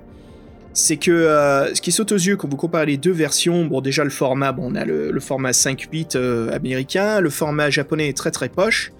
Euh, mais c'est surtout sa différence graphique. Voilà, les illustrations donc, japonaises de, Noriko Hidaka, un magnifique artiste, sont remplacées en fait aussi par de belles œuvres de l'artiste Gary Rodell. Alors, Gary Rodell, c'est quand même un, excellent artiste américain, hein, mais ça change, Fred, ça change ah, énormément le ton de l'œuvre. Hein. Ah, ça change tout. Ça change tout. même dans la traduction, à cause des, visuels, je me sens moins dans du cyberpunk et je me sens plus dans du, euh, ose dire. Euh, j'ai envie, envie, de dire Space Opera carrément. Et ça fait papa. Et ça fait papa. Et ouais, donc ouais, c'est incroyable. Hein. Ah, holy crap, quoi. C'est intéressant tout ça. Toujours les éditeurs qui mettent leur nez ou faut pas, quoi. Bon, bref. Toujours. Fred, si, euh, si on rentre dans ce livre, et euh, comme vous voyez, les auditeurs, donc il y a deux versions. Alors, ce qui s'est passé, c'est que nous, on va vous parler, bien sûr, de la version anglaise, parce que la version japonaise, je peux pas demander à Basile de traduire en 400 et quelques euh, pages, mais euh, quand on commencera à rentrer dans, dans le, livre, hein, dans notre deuxième partie du podcast, on, vous parlera bien sûr à certains moments des différences où vous voyez bien comment euh, le ton change énormément, quoi. Mais avant cela, parlons des, des, personnes derrière ce livre. et, et Fred, une chose avant qu'on parle de tous ces artistes, ces créateurs, parce que ce livre fut un flop aux US, mais je suis sûr que ce flop, ce n'est bien sûr pas dû à sa qualité, mais c'est surtout dû en fait au boom du, jeu de rôle, quoi. Parce que le, livre est vraiment superbe à lire, hein. c'est très bien écrit. En fait, tous les points souvent qui nous arrivent à critiquer, en fait, on retrouve beaucoup de choses. La seule chose, on reviendra peut-être un peu plus tard, c'est son côté un peu euh, euh, pas très à la mode dans le système euh, moderne du, livre-jeu, mais sinon, l'histoire elle-même est très très bonne, très grippante même. Hein. Bah ça c'est sûr. bah parlons-en de façon de, l'écrivain. Il a, c'est vrai qu'il a assuré sur cette histoire-là, donc on va vous en dire plus. Donc oui, alors faut pas que j'écorche le nom. Donc c'est Katsuhito Akiyama. Donc il est né en mars 1961 à Tokyo, notre Katsuhito. On n'a pas trop trop d'infos, bon, on sait juste qu'il était champion régional de kendo dans, sa jeunesse, il devait être, il devait être costaud. Donc euh, il a fait des études de lettres euh, et de lettres étrangères, dont l'anglais. Euh, ça, c'est important pour la suite de sa carrière, vous verrez. Et donc, en fait, lui, il n'était pas forcément destiné à, l'écriture. Il était plutôt, comme il était doué en lettres, ses amis, il avait des amis universitaires qui faisaient des, qui étaient mangaka, un peu amateurs, mais qui étaient mangaka et qui, en fait, il a commencé à être script doctor, script pour, pour eux. Il, reprenait leur scénar. Il s'est même un peu essayé au dessin pour faire lui-même. Il s'est dit, bah, tout le monde me demande de faire des scénars, je vais en faire aussi. Il s'est mis un peu au dessin. Mais bon, c'était pas, il avait pas sa patte, quoi. C'était un peu sans succès. Et en fait, ce qui s'est passé, c'est qu'il a été, il a été choisi pour faire des adaptations de, de il faut que je le prononce bien, de Geki. Toi, tu, toi, tu dois savoir ce que tu peux, ce que c'est, tu dois en parler pendant des heures. C'est tout ce qui est le... me lance pas, me lance pas, c'est dangereux. Oui, c'est tout ce qui est sur l'univers médiéval japonais, qui est, surtout au théâtre, dans les films, oh. les samouraïs, tout ça, quoi. Donc, il a fait, euh, il en a fait, euh, il a fait certains, donc, des adaptations. t'es sûr que tu veux pas que j'en parle pendant 20 minutes là, t'es sûr? Non, c'est pas le, c'est pas le sujet. Euh, ce sera un, sujet connexe euh, qu'on pourra faire dans un prochain podcast si tu en trouves des interactifs. Donc Fred lui, a choisi surtout... Xavier se tait. Ouais, faut, juste quelques minutes. Hein. T'inquiète, tu vas avoir la parole. Et euh, oui, donc des, des, adaptations. Donc oui, il a fait les, il a fait les, les, plus connus. En fait, il en a fait un qui a, qui a, bien marché, qui était un de ses premiers scénarios originaux au début des années 80, qui s'appelait Sensei. Donc je crois que Sensei, ça veut dire euh, maître, c'est ça? Donc c'est sûrement une relation euh, prof euh, prof élève. Donc ça a l'air ça a l'air sympa. Et donc en fait, après il a été un peu sur commande. Il, a fait cette trilogie de science-fiction là qui qui nous attire qui nous attire tant, qui, qui a, donc a plus ou moins bien marché. Et donc, il, après ce succès chez lui, bah, comme il était lui attiré par la culture occidentale et puis surtout les États-Unis, faut le dire, il a trouvé à toute fin des années 80 un poste chez Valiant Comics. Donc Valiant Comics, c'est pas une boîte de comics qui est la plus connue, mais savoir qu'en en pleine bourre des comics, c'était les, les troisièmes après Marvel et DC. Mais le problème, c'est que lui, quand il arrive en euh, fin 80, début 90, c'est le, c'est la chute des comics. Les ventes euh, se, euh, sont en train de tomber de toute façon. Donc en plus lui il arrive là-bas, bah, il, travaille, il travaille même pas en tant que scénariste, qu'en fait les, les personnages maison sont déjà bétonnés par des scénaristes. Alors les, les, les personnages les plus connus, bah, c'est Turok par exemple. Et quand, ah ouais, quand même. Ouais, Acclaim, en fait, Acclaim, sachant que Turok, en fait, existe depuis les années 50. Hein. En fait, Acclaim a ah racheté les droits, euh, Acclaim a racheté les droits de, de Valiant Comics, et c'est pour ça qu'ils ont sorti tous les jeux après. ouais, Turok Son of Stone, c'est le, c'était à l'époque des petits comics comme les westerns. Ouais, c'est ça, ouais, exact. il, était, il, était, déjà en train de combattre des dinosaures et tout. Donc il y a, il y a plusieurs héros euh, dans le catalogue, euh, dans le catalogue Valiant Comics. Bon, ils sont plus trop connus. Bah maintenant aussi un film qui sort avec un de leurs héros. Il y a Bloodshot qui, qui, est sorti en 2020 avec Vin Diesel, qui est un héros de, qui est un héros de. Ah oui, et ça, ça vient de Valiant. Ça, ça vient de Valiant Comics, par exemple. Ah, je savais pas. Ouais. ouais, ouais. Bon, voilà, donc Valiant Comics, bon, ça, ça a marché un temps, ça marchait plus trop quand lui y allait. En plus, puisque donc on disait, il, euh, il a pas travaillé en tant que scénariste, mais en tant que coloriste. Donc dans le d'un art dans lequel il, ouais, d'un art dans lequel il n'excellait pas, donc forcément euh, l'expérience était un peu euh, un peu euh, mauvaise. Donc forcément, au échaudé, il est retourné au Japon. Mais là, il s'est retrouvé à Jidaiki, c'était plus du tout à la mode.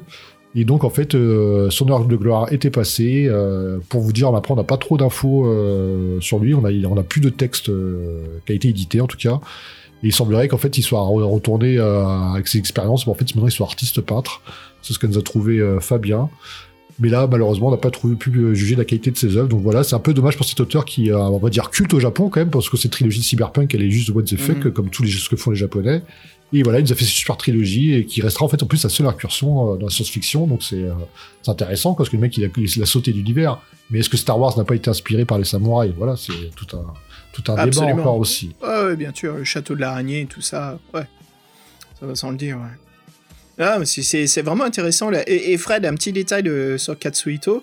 Euh, tu dis justement qu'il a commencé chez Valiant en tant que coloriste, mais il finit sa vie en tant qu'artiste peintre. C'est intéressant ça. Oui, mais en fait, il servait de tout. Il a fait scénariste, il s'est mis un peu au dessin parce qu'il voulait faire ses propres œuvres. Il était pas super doué, il s'est bien la couleur. Bon, mais il est artiste peintre, mais, franchement, c'est pas, voilà, tout le monde peut être artiste, tout le monde ne peut pas être artiste peintre, mais il est artiste peintre artiste peintre, quoi. Bon, on sait pas trop, c'est, dommage, il est un peu tombé dans l'oubli, euh, après, franchement, après, euh, le succès, son truc, Jidaiki, là, Sensei, et puis cette trilogie-là, tu penses que le mec, il aurait pu enchaîner, non, ouais, euh, en fait, c'est, en fait, il a eu son momentum, quoi, les trucs étaient à la mode, il est parti, il s'est fait avoir, il est revenu, il était hors de mode, voilà, c'est, terminé, plus de contact, plus rien, et au bout d'un moment, ça s'arrête, quoi, c'est la vie, c'est comme les stars des, de variété des années 80, tu vois. Ils ont eu leur momentum. C'est très dur les années 80, ça, ça lessive, hein. Ouais, ouais, surtout quand t'as des superbes artistes comme ça, et puis c'est pour ça on est heureux de ramener ce, ce, ce livre hein, euh, à jour, de vous en parler, parce que c'est une œuvre fantastique, quoi. Surtout Fred, si je peux me permettre, euh, fantastique aussi dans ses illustrations de la version euh, japonaise, parce que là je me oh suis régalé. Oh oui, bah, oh, que tu m'as envoyé ce colis. Euh, l'illustratrice, je la connais vachement bien, c'est Noriko Hidaka. Euh, j'en suis complètement amoureux de, Noriko. Noriko, elle est née en, été 61. Euh, elle ira à l'Académie des Beaux-Arts de Kyoto, à Seika. Et elle voilà, sa carrière d'illustratrice dans les adaptations des jeux de rôle américains au marché japonais publiés par Obi Japan. Alors, à savoir les auditeurs, s'ils ne savaient pas exactement comment ça se passe les jeux de rôle au Japon, euh, les maisons d'édition japonaises achètent bien sûr les, jeux de rôle qui marchent à succès, hein. euh, bien sûr, ça va sans dire, euh, du Star Wars D6, à du, Donjons et Dragons, à du l'appel de Toulouse, je sais pas, je m'arrête où, Fred, du, du Cyberpunk 2020, euh, RuneQuest. Et ce qui se passe, c'est qu'ils traduisent bien sûr, mais aussi, c'est là où c'est intéressant, ils refont des couvertures et toutes les illustrations d'intérieur. Et euh, Noriko, elle a un talent magnifique là-dessus. Euh, et en plus, c'est elle qui chargera l'illustration de beaucoup d'œuvres, comme j'ai cité, hein, RuneQuest, L'Appel de Toulouse, euh, les livres sourcebook pour Cyberpunk, et c'est pas chargé en fait du livre de base, mais tous les, les sourcebooks qu'on connaît bien avec ces illustrations très synthwave, bah en fait, vous verrez au Japon, c'est complètement différent, quoi. Donc aujourd'hui, en fait, elle, fait beaucoup de conventions de jeux de rôle et elle travaille pour Bandai dans leur merchandising. D'ailleurs, on a retrouvé une photo d'elle et on est en train de pointer vers, euh, vers un Gundam. Donc à mon avis, elle doit être illustratrice pour, euh, pour, pour les Gundam, quoi. Ça m'étonnerait pas. C'est Hello Kitty, tu te fiches de moi ou quoi? Non, c'est un Gundam. En fait, c'est un Gundam en version Hello Kitty. Regarde bien. D'accord. en fait, ils ont mis le fameux. C'est un petit Gundam et ils ont mis le fameux ruban rouge euh, Hello Kitty, quoi. C'est un Gundam chat, quoi. D'accord. Bon. Bah, mais tu t'attends à quoi, mec? Bien sûr. Alors Fred, si on peut parler vite fait de... C'est pour ça, en fait, comme t'as dit, t'as quel âge Bah oui, j'ai complètement un crush, parce que bon, j'ai grandi, en fait, avec beaucoup d'illustrations, parce que acheté pas mal d'imports japonais, juste pour les illustrations quand je collectionnais un peu les artbooks. Et euh, Fred, j'ai partagé avec toi des illustrations comme ceux de l'appel de Toulouse de la version japonaise. Qu'est-ce que t'en penses, Fred? Ah oui, franchement, ça, ça déchire. Hein. Bon, heureusement qu'ils se sont adaptés à leur marché, mais c'est vrai que l'horreur à la sauce japonaise, c'est toujours aussi très impressionnant. Ah bah là, un talent de fou. Hein. Bon, après, c'est vrai que Rude Quest, là, ça ressemble plutôt à un truc de jeu vidéo, mais euh, franchement, elle a une Alors, quand tu dis hein, ça, Ouais, ça ressemble au fait euh, au tout premier Fantasy Star, euh, ceux qui étaient sur la, la Mega Drive, où il y a ce côté très euh, les chroniques de Lodos. Euh, pour ceux qui connaissent ce style Heroic Fantasy, c'est pas le, côté beaucoup plus moderne aujourd'hui qu'on voit comme euh, comme si comme si tout le monde sortait Akibara. C'est c'est un côté plus modeste. Plus en fait, on sent l'adaptation du style européen.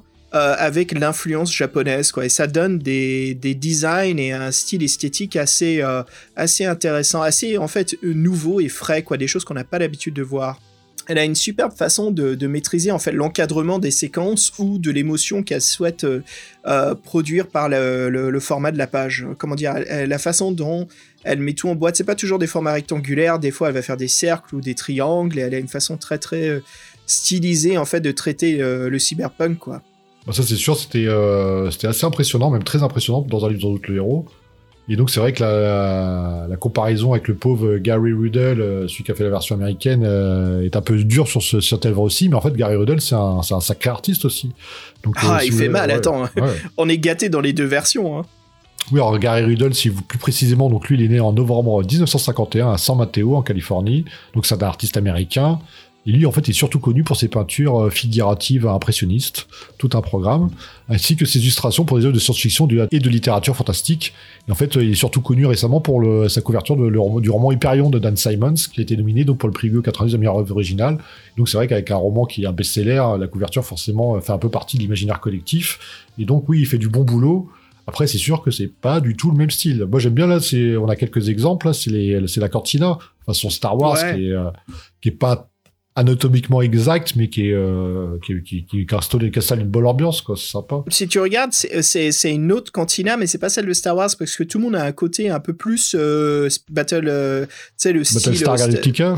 Exactement, ouais, c'est plus ouais. Battlestar Galactica, quoi. Surtout avec notre personnage principal au plan, on dirait c'est un être humain avec une belle coupe blonde années 80 qui se prend une bière, qui a juste à côté de lui un cosmonaute avec une tête de mort à l'intérieur, quoi. En fait, c'est en plus en plus c'est une pub pour une marque de bière parce que comment on l'a Ouais, je crois que c'était une pub pour Ouais, c'est ouais. pour Bud Light. Ouais.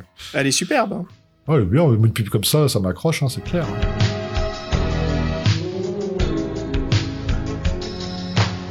Bah ouais, ça nous amène, comme on parle des artistes, ça nous amène à parler de la couverture de Saturn's Dream. Alors, la seule chose en fait qui est cohérente entre ces deux versions, c'est la couverture. C'est la même, et c'est assez un choc parce que la, bien sûr la couverture principale est dessinée par Noriko Hidaka en couleur en plus, vraiment superbe, mais à l'intérieur, on retrouve donc les illustrations des Gary Rodels, qui est un contraste assez, euh, assez fort dès, la, dès la, vue de ce livre, Fred.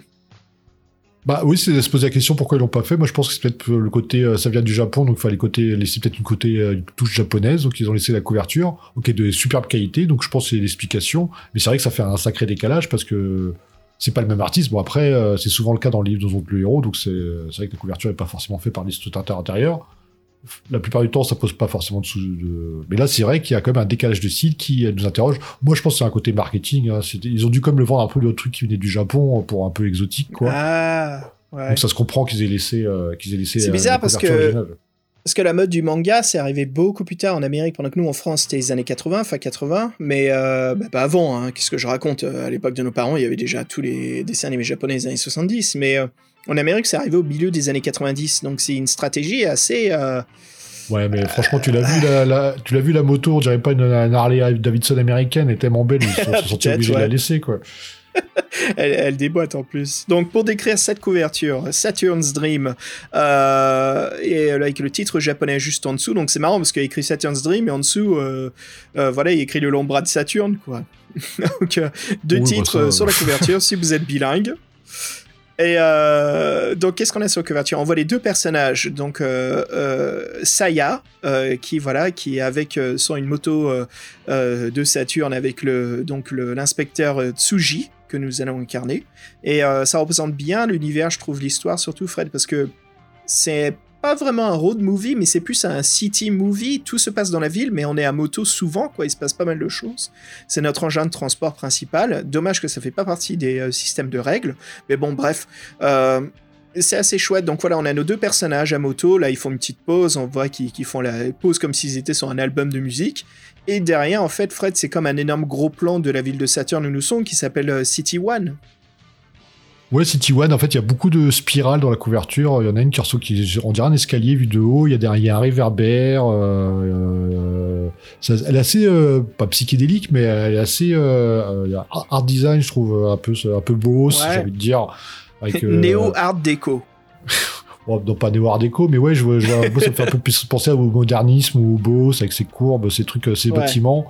Et en fait, on a une impression de modernité, tout simplement et en fin de compte aussi de, de nuit. Et en fait, c'est important parce que euh, l'univers de la nuit est très, très important et les, les, les, les mégalopoles, les villes tentaculaires, euh, elles sont animées le jour et la nuit. Et c'est vrai que là, la couverture, moi, je trouve qu'elle met une ambiance. Euh, on voit bien que c'est pas vraiment un couple, mais il y a ces deux personnages, donc un, un, homme et une femme.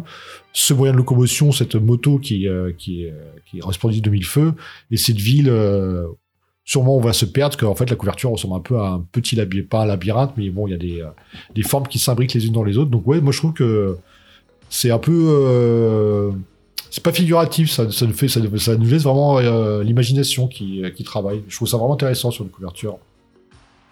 Ouais, ça donne, ça donne envie de le lire, quoi. Et tu me disais, Fred, la typo, elle te faisait penser au jeu de Mega Drive, c'est ça Non, de Ah oui, De, de, Saturn.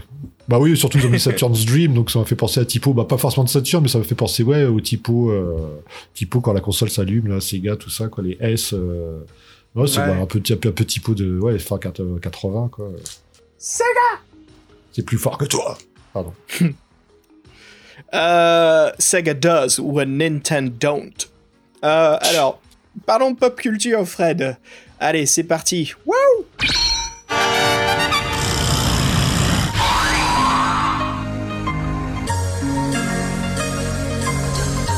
Alors, le, premier volume, justement, devait être adapté en film d'animation euh, pour le marché de la VHS, alors ce qu'on appelle en fait souvent les OAV. Alors, le projet, en fait, a été confié à Yoshiaki Kawajiri. Alors, Fred Kawajiri, c'est quand même un, illustrateur, un animateur et des fois un réalisateur très très connu parce que c'est quelqu'un qui est derrière Cyber City, euh, Demon City et Ninja Scroll. Donc n'importe qui qui collectionnait les, les cassettes Manga Mania ou les DVD plus tard. Fred, ça te parle un de ces titres? Non, moi j'ai pas fouillé autant que toi dans les, OAV, euh, j'en ai, vu quelques-uns, mais bon, les bouts vraiment les plus connus, et puis j'ai pas, j'ai pas fait mon retard, mais euh, si à Ninja Scroll, euh, ça me, ça me parle. Ouais, voilà. C'est ce que j'allais dire, même pas Ninja Scroll. Qui on n'aurait pas entendu parler de celui-là. Donc voilà, mais en fait, le, projet fut annulé ah, parce que le studio, en fait, Joypack Films, offre à Kayojiri justement sa propre réalisation qui deviendra bien sûr le très connu Wicked City. Donc voilà, hélas, il n'y a pas d'autre réalisateur qui a été mis sur la tâche. Donc on ne verra jamais l'adaptation en fait de, euh, de no Nagayude.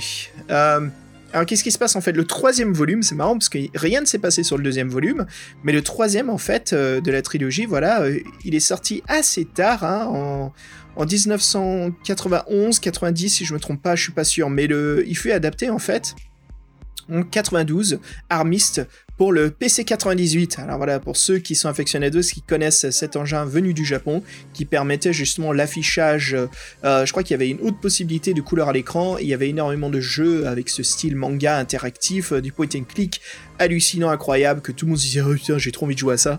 Euh, mais voilà, bon, c'était exclusif au marché japonais. Le jeu était développé par la société Basement et le jeu bien sûr cartonne et certains disent en fait que c'est dû à, ceci que la trilogie sera republiée au Japon en 1994. Il faut un, omnibus des trois volumes, voilà, et cette publication ne sera que pour le marché japonais. Donc là c'est sûr qu'ils vont pas refaire la même faute qu'ils ont fait sur le premier volume de le traduire en anglais. Là c'est fuck le marché international, ça reste au Japon, bien sûr ça cartonne, ça ramène la série au jour et puis bien sûr je suis sûr que ça a vendu des copies de Armist.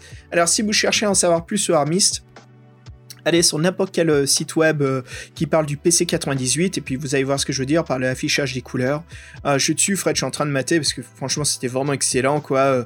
on sent bien en plus l'univers et puis le seule chose qui me surprend c'est qu'on retrouve donc notre personnage principal hein, qui est l'inspecteur Tsuji Aishi mais il a l'air beaucoup plus jeune que je pensais quoi parce que quand je regarde le livre je dirais qu'il a peut-être mi-trentaine, mais dans le jeu vidéo, on dirait qu'il a 20-25 ans, quoi.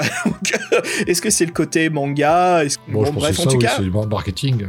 C'est marketing. Marketing, marketing, toujours le marketing. Fred, après cette pop culture, on se lance euh, dans le livre, qu'en dis-tu?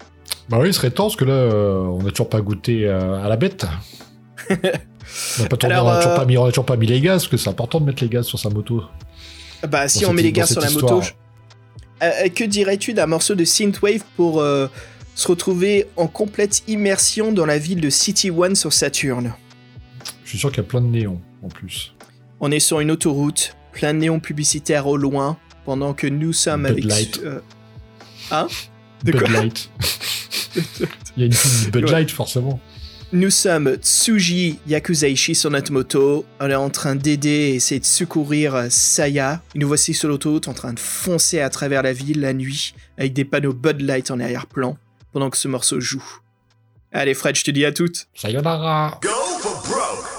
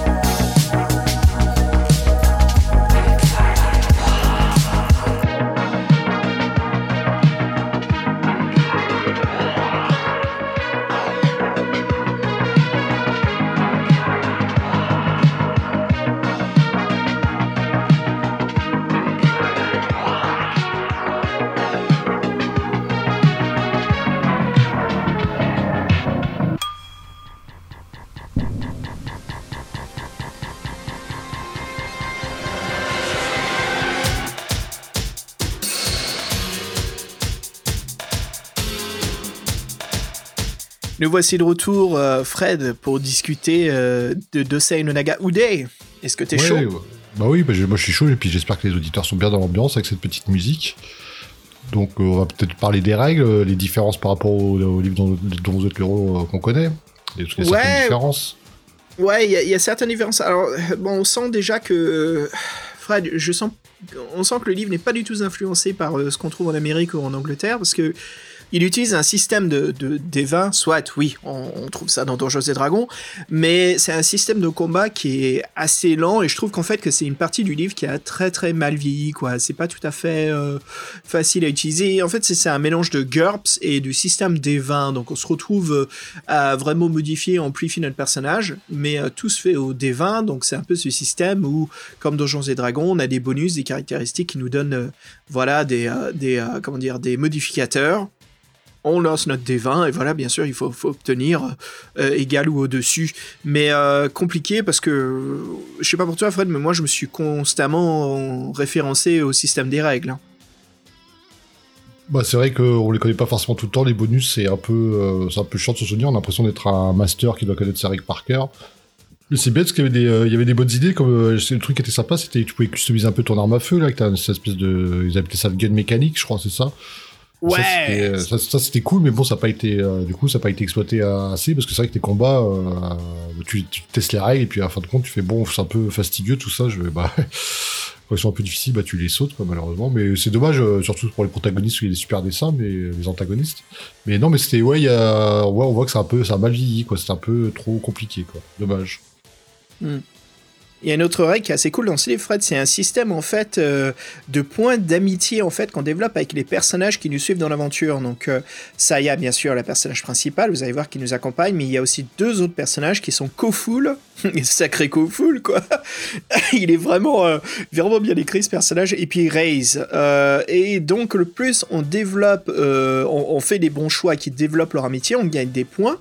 Et en fait, euh, quand il y a des conversations ou un système de dialogue, en fait, on est référencé vers la fin du livre. Et ça me fait penser au système de la plaine des rêves de la quête du Graal, Fred. Oui, c'est ça, vous en venez, euh, les rêves, c'est plusieurs choix que vous faites par rapport au GD quand vous faites autant du rêve. Bah là, c'est pareil, en, fonction des choix de discussion et vos points, bah, ça vous renvoie à ces chapitres finaux avec des, euh, des, oui, des dialogues plus, des situations plus cocasses et plus intéressantes, on va dire. Ouais. Alors quand tu dis finaux, c'est pas euh, final de l'aventure, bien sûr, c'est vers la fin du livre. Donc, oui, c'est ça. sympa, Fred. Ouais, et c'est sympa parce que ça nous évite de trop feuilleter, de trop euh, passer de gauche à droite à travers le livre, mais de rester un petit peu sur les, les entre 5 et 6 pages, quoi. On a ces dialogues et ces conversations qui avancent, donc c'est assez bien fait. Et le fait que les pages soient juste l'une à côté de l'autre pour le choix des, euh, des, des, numéros, ça nous permet de lire assez vite et d'avoir une conversation qui est assez fluide, quoi. Donc ça, c'était assez cool comme mécanique de jeu. Oui, il y a des, idées qui sont bonnes partout. C'est vrai que les livres héros, ils ont la mise en page est sympa, mais il y a, d'autres concepts ailleurs, notamment au Japon. Et euh, moi, ce que, je, ce, que, ce que je vois aussi qu'ils ont bien utilisé, c'est les cabochons. Ça, a dû te, faire plaisir, toi. Parce qu'en fait, les cabochons sont pas sont uniques, en fait, sont toujours liés euh, à l'aventure, quoi.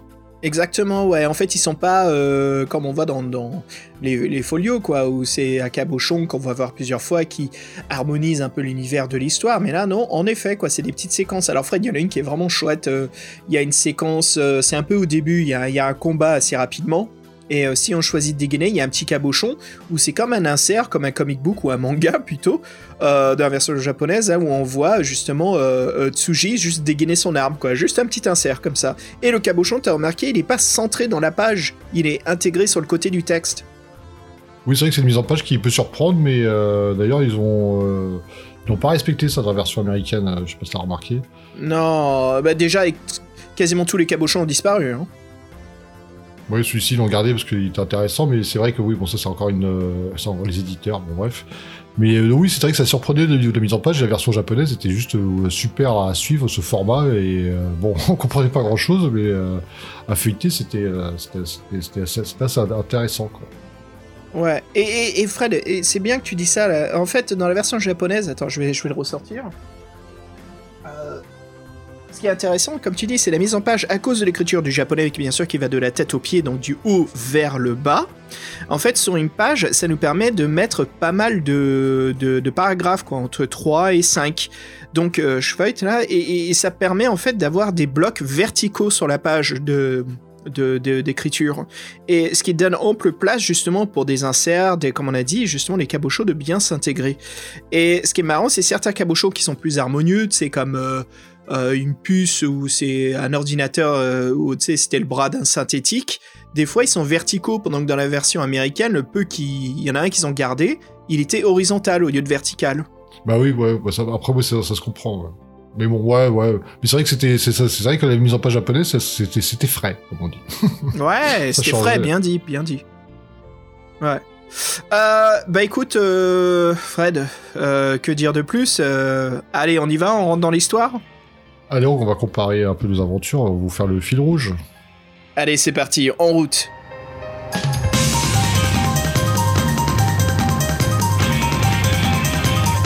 Ok, bah c'est parti. Euh, alors en fait, euh, le, début du, livre est assez, intéressant parce que c'est un peu un prologue, ce, premier chapitre. Euh, c'est, vous allez voir en fait, on, développe et on apprend à jouer donc Tsuji, la façon dont on nous le décrit et comment on veut le faire évoluer. Donc on a vraiment un arc d'évolution notre personnage qui est assez intéressant. Alors on commence l'aventure en fait sur une base spatiale de Saturne? On questionne les suspects, des témoins d'un homicide qui vient d'être commis, euh, la mort d'un Saturnien, ils disent, dans, l'univers. Et on sent, Fred, c'était assez. Il est assez arrogant en fait, Suji, dès le début, quoi. Son narcissisme est, euh, foudroyant à travers l'histoire et enfin surtout de cette intro. C'est un peu le anti-héros anti à désabusé, quoi. Le privé, privé désabusé. Euh tu penses qu'il est cool en fait, mais c'est ça quoi. Et, euh, en fait, c'est ça qui est intéressant, c'est bah, la philosophie en fait, ça lui, ça lui portera une faute grave, voilà. Parce que en fait, il exprime tellement son point de vue sur les habitants de Saturne, il dit qu'ils se prennent pour des êtres supérieurs de la galaxie, voilà, euh, que c'est les meilleurs. Et en fait, il y a un groupe d'ex-policiers euh, qui sont qui sont en fait des terroristes qui prennent un peu ces mots au cœur et qui font exploser en fait cette base spatiale une fois qu'on la quitte. Et ça laisse en fait Tsuji regretter ses, gestes parce qu'il se retrouve justement à coffrer, enfermer euh, ses collègues et à son compte qu'en fait il y a énormément d'êtres humains, non seulement des, Saturniens, euh, mais aussi voilà des des, des humano euh, comment ils disent des terrestres, des terrestrians. Ouais, terrestrial. Prehistoric terrestrial. Prehistoric. Non, ils disent des terrestrians en anglais, mais en français on dirait quoi Des, des terriens. des terriens. Terraniens. Des tyrannides. tyrannides. Et, cette intro, j'ai trouvé vachement bien fait, où on, sent d'ailleurs, hein, Fred, t'es d'accord avec moi, on en parlait en antenne, mais que c'est super scripté, quoi. Les choix que l'on fait, ça, ça change pas grand chose. Hein. Non, tout, nous ramène à la même conclusion. C'est vraiment, en fait, c'est pour nous découvrir d'autres personnages et découvrir, oui, ce, ce, sa, son, ouais, en fait, euh, son narcissisme et c'est voir que c'est pas un mec euh, super clean. Mais c'est une bonne façon de, l'amener. Et c'est vrai que par contre, on a tout de suite un, un regret. Et pourquoi on appelle ça un prologue aussi? Parce qu'en fait, ce qui est vraiment intéressant, c'est qu'il y a une ellipse temporelle. Donc c'est assez rare, comme dans les livres héros, pour que ça soit noté. Et donc, là, en fait, il y a une sacrée ellipse ou quand même sur la fin, donc on est obligé d'arriver à cette fin où on coffre nos, euh, entre guillemets des collègues. Et en fin de compte, on regrette, euh, on regrette nos propos et on se rend compte, oui, on, est amer de nos propos. Et là, c'est une sacrée, euh, sacrée leçon de vie qui nous met une claque. Et donc, il y a une ellipse temporelle et on reprend, on reprend l'aventure quelques années plus tard. C'est ça qui est intéressant. Il y, y avait une chose intéressante, Fred. Tu te souviens quand on prend la navette de secours, en fait, il y a eu des modules. Ils disent qu'il y a des modules de secours qui sont échappés avec l'explosion. Parmi l'une, en fait, il y a une qui aborde notre vaisseau et en fait, c'est horrible parce qu'on voit les dégâts que l'on a causés via notre ton. Et euh, on, voit en fait les rescapés ou ceux qui ont perdu euh, leur famille. Et il y avait une jeune fille, et je pense que c'est pas dit, mais je crois que c'est le personnage de Saya qui va donc nous accompagner, qui est, qui est à bord du vaisseau, quoi, qui, est, qui est une préado, quelque chose ah, comme ça. ah, j'avais pas pensé, t'as as raison, c'est peut-être. Euh, c'est pas dit, hein. mais c'est pas, ouais, mais c'est pas, ouais, mais ce serait pas con en fin de compte. Ouais, parce que je trouvais que. que que euh, comment dire que Katsuhito il se concentrait beaucoup à l'écriture là-dessus je me suis dit tiens on dirait, on dirait que ça va être ça en, relisant un petit peu les paragraphes, quoi. Et donc, euh, après cela, c'est là où vraiment on a notre premier chapitre. Euh, l'aventure reprend, mais quelques années plus tard, quoi. Alors, Fred, raconte-moi un petit peu ce que tu as fait comme choix, qu'est-ce qui s'est passé qu'on se réveille dans le poste de police? Ouais, c'est ça, en fait, c'est la déchéance. On est dans un petit poste de police aux frontières de la galaxie qui s'occupe juste de contrôler tous les crimes sur la route de Mars et de la, de la bretelle d'astéroïdes de Titan. C'est important. Donc voilà, c'est un peu le train-train, la déchéance. On est, on n'est plus du tout à ce qu'on fait. Mais quand même, euh, là, il y a une petite surprise, c'est qu'il y a un petit, un petit, une petite animation. Il y a euh, une navette qui est une navette de, tourisme, et, tourisme et commercial qui est prise d'attaque par, des pirates, on sait pas trop quoi, qui est prise d'attaque. Et donc là, branle-bas de combat, donc il y a, il y a tous les choix. Euh, comment, comment on s'y rend avec tel ou tel de nos collègues, qu'est-ce qu'on fait sur place. En fin, en fin de compte, le but c'est de c'est d'empêcher l'attaque. Donc moi je sais pas comment je me suis pris, moi je me suis pris plutôt à la façon euh, façon je laisse le mec passer devant et euh, moi je regarde de mon côté mais derrière quoi parce que tu peux foncer comme un gros bourrin ou la jouer euh, la jouer plus euh, voir euh, laisser les autres aller à la réaction et regarder ce qui se passe autour. Moi je, je procédais comme ça en tout cas. Ouais, t'as une option même de te la jouer, elle est au rôdeur de la nuit, Fred. Tu peux carrément faire ouais, du j'ai pas, j'ai, pas, ouais, j'ai pas osé le dire, mais c'est presque, c'est presque ça, ouais. Euh, toi, t'as fait quoi alors? Toi, t'as joué, t'as fait gaffe, c'est ça? T'as joué sur ta. Non, j'ai joué, entre deux. J'ai laissé les mecs partir devant. Ah. j'ai vu qu'il y avait, j'ai vu qu'il y a du grabuge. Je me suis dit bon, euh, c'est pas intéressant de. Si on me propose, c'est que d'avoir d'autres trucs à côté. Et après, sans aller trop, euh, la jouer trop solo, tu sais, ou bien tu t'éloignes en stealth, ou bien tu restes un peu dans l'environ, mais tu fais un peu plus gaffe à ce qui se passe. Et moi, c'est ce que, ce que j'ai fait, quoi. Pas parti non plus. Euh, de temps en temps, j'ai dû rejoindre la fusillade contre les terroristes, quoi. Il y a une séquence en fait où euh, il y a deux terroristes qui sont laissés en arrière-plan et tu peux euh, lancer en fait euh, un boulon, quelque chose par terre et en fait les attirer vers un endroit et si tu réussis un jet en fait de comment ils appellent ça de perception euh, tu, peux les, tu peux voir où ils vont et tu peux faire tomber une étagère carrément sur eux. Et c'est assez drôle comment c'est décrit parce que l'étagère tombe, mais ça tombe constamment sur leur gueule, quoi. Comme quoi l'étagère, tu t'en es pas rendu compte, mais elle était blindée de merde, quoi. Et ça, c'est un peu, c'est donc tu le bouges et ça se casse la gueule. Il y en a partout, quoi. Là, j'ai trouvé ça un petit brin. C'est très bien mesuré, quoi. Un petit brin d'humour dans une séquence assez sérieuse, quoi. Ça me faisait bien rire. Oui, bah, je vois, ça fait un petit, un petit moment comique dans, dans l'action, quoi. Ouais, mais bon, le, le, moment clé en fait, c'est qu'une fois qu'on passe cette, euh, ce couloir avec ses ennemis, qu'on choisit de soit on peut tirer dessus, t'as essayé le gunfight euh, dans cette séquence? Non, non, pas, pas, sur la première. Moi, après, quand j'arrive, c'est la bataille plus ou moins finie. Euh, c'est juste, on a les différents choix de, de, poursuivre les terroristes qui se retranchent ou. Ouais.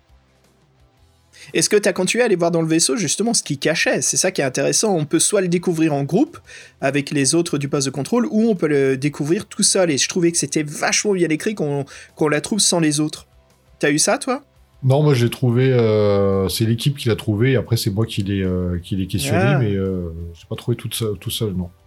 Ah, donc elle était déjà réveillée. En gros, euh, donc on trouve une capsule cryogénisation où il y a donc euh, le, personnage, euh, des fois j'ai envie de dire personnage principal quoi, c'est marrant mais c'est le co-personnage bah, avec. Bah, en fait j'ai l'impression que c'est oui c'est sûrement, sûrement ça trilogie le fil rouge c'est c'est nous là Tsuzaki là mais en fait compte, mhm. ce qui est important c'est l'intrigue autour des du, du protagoniste qui nous accompagne j'ai l'impression.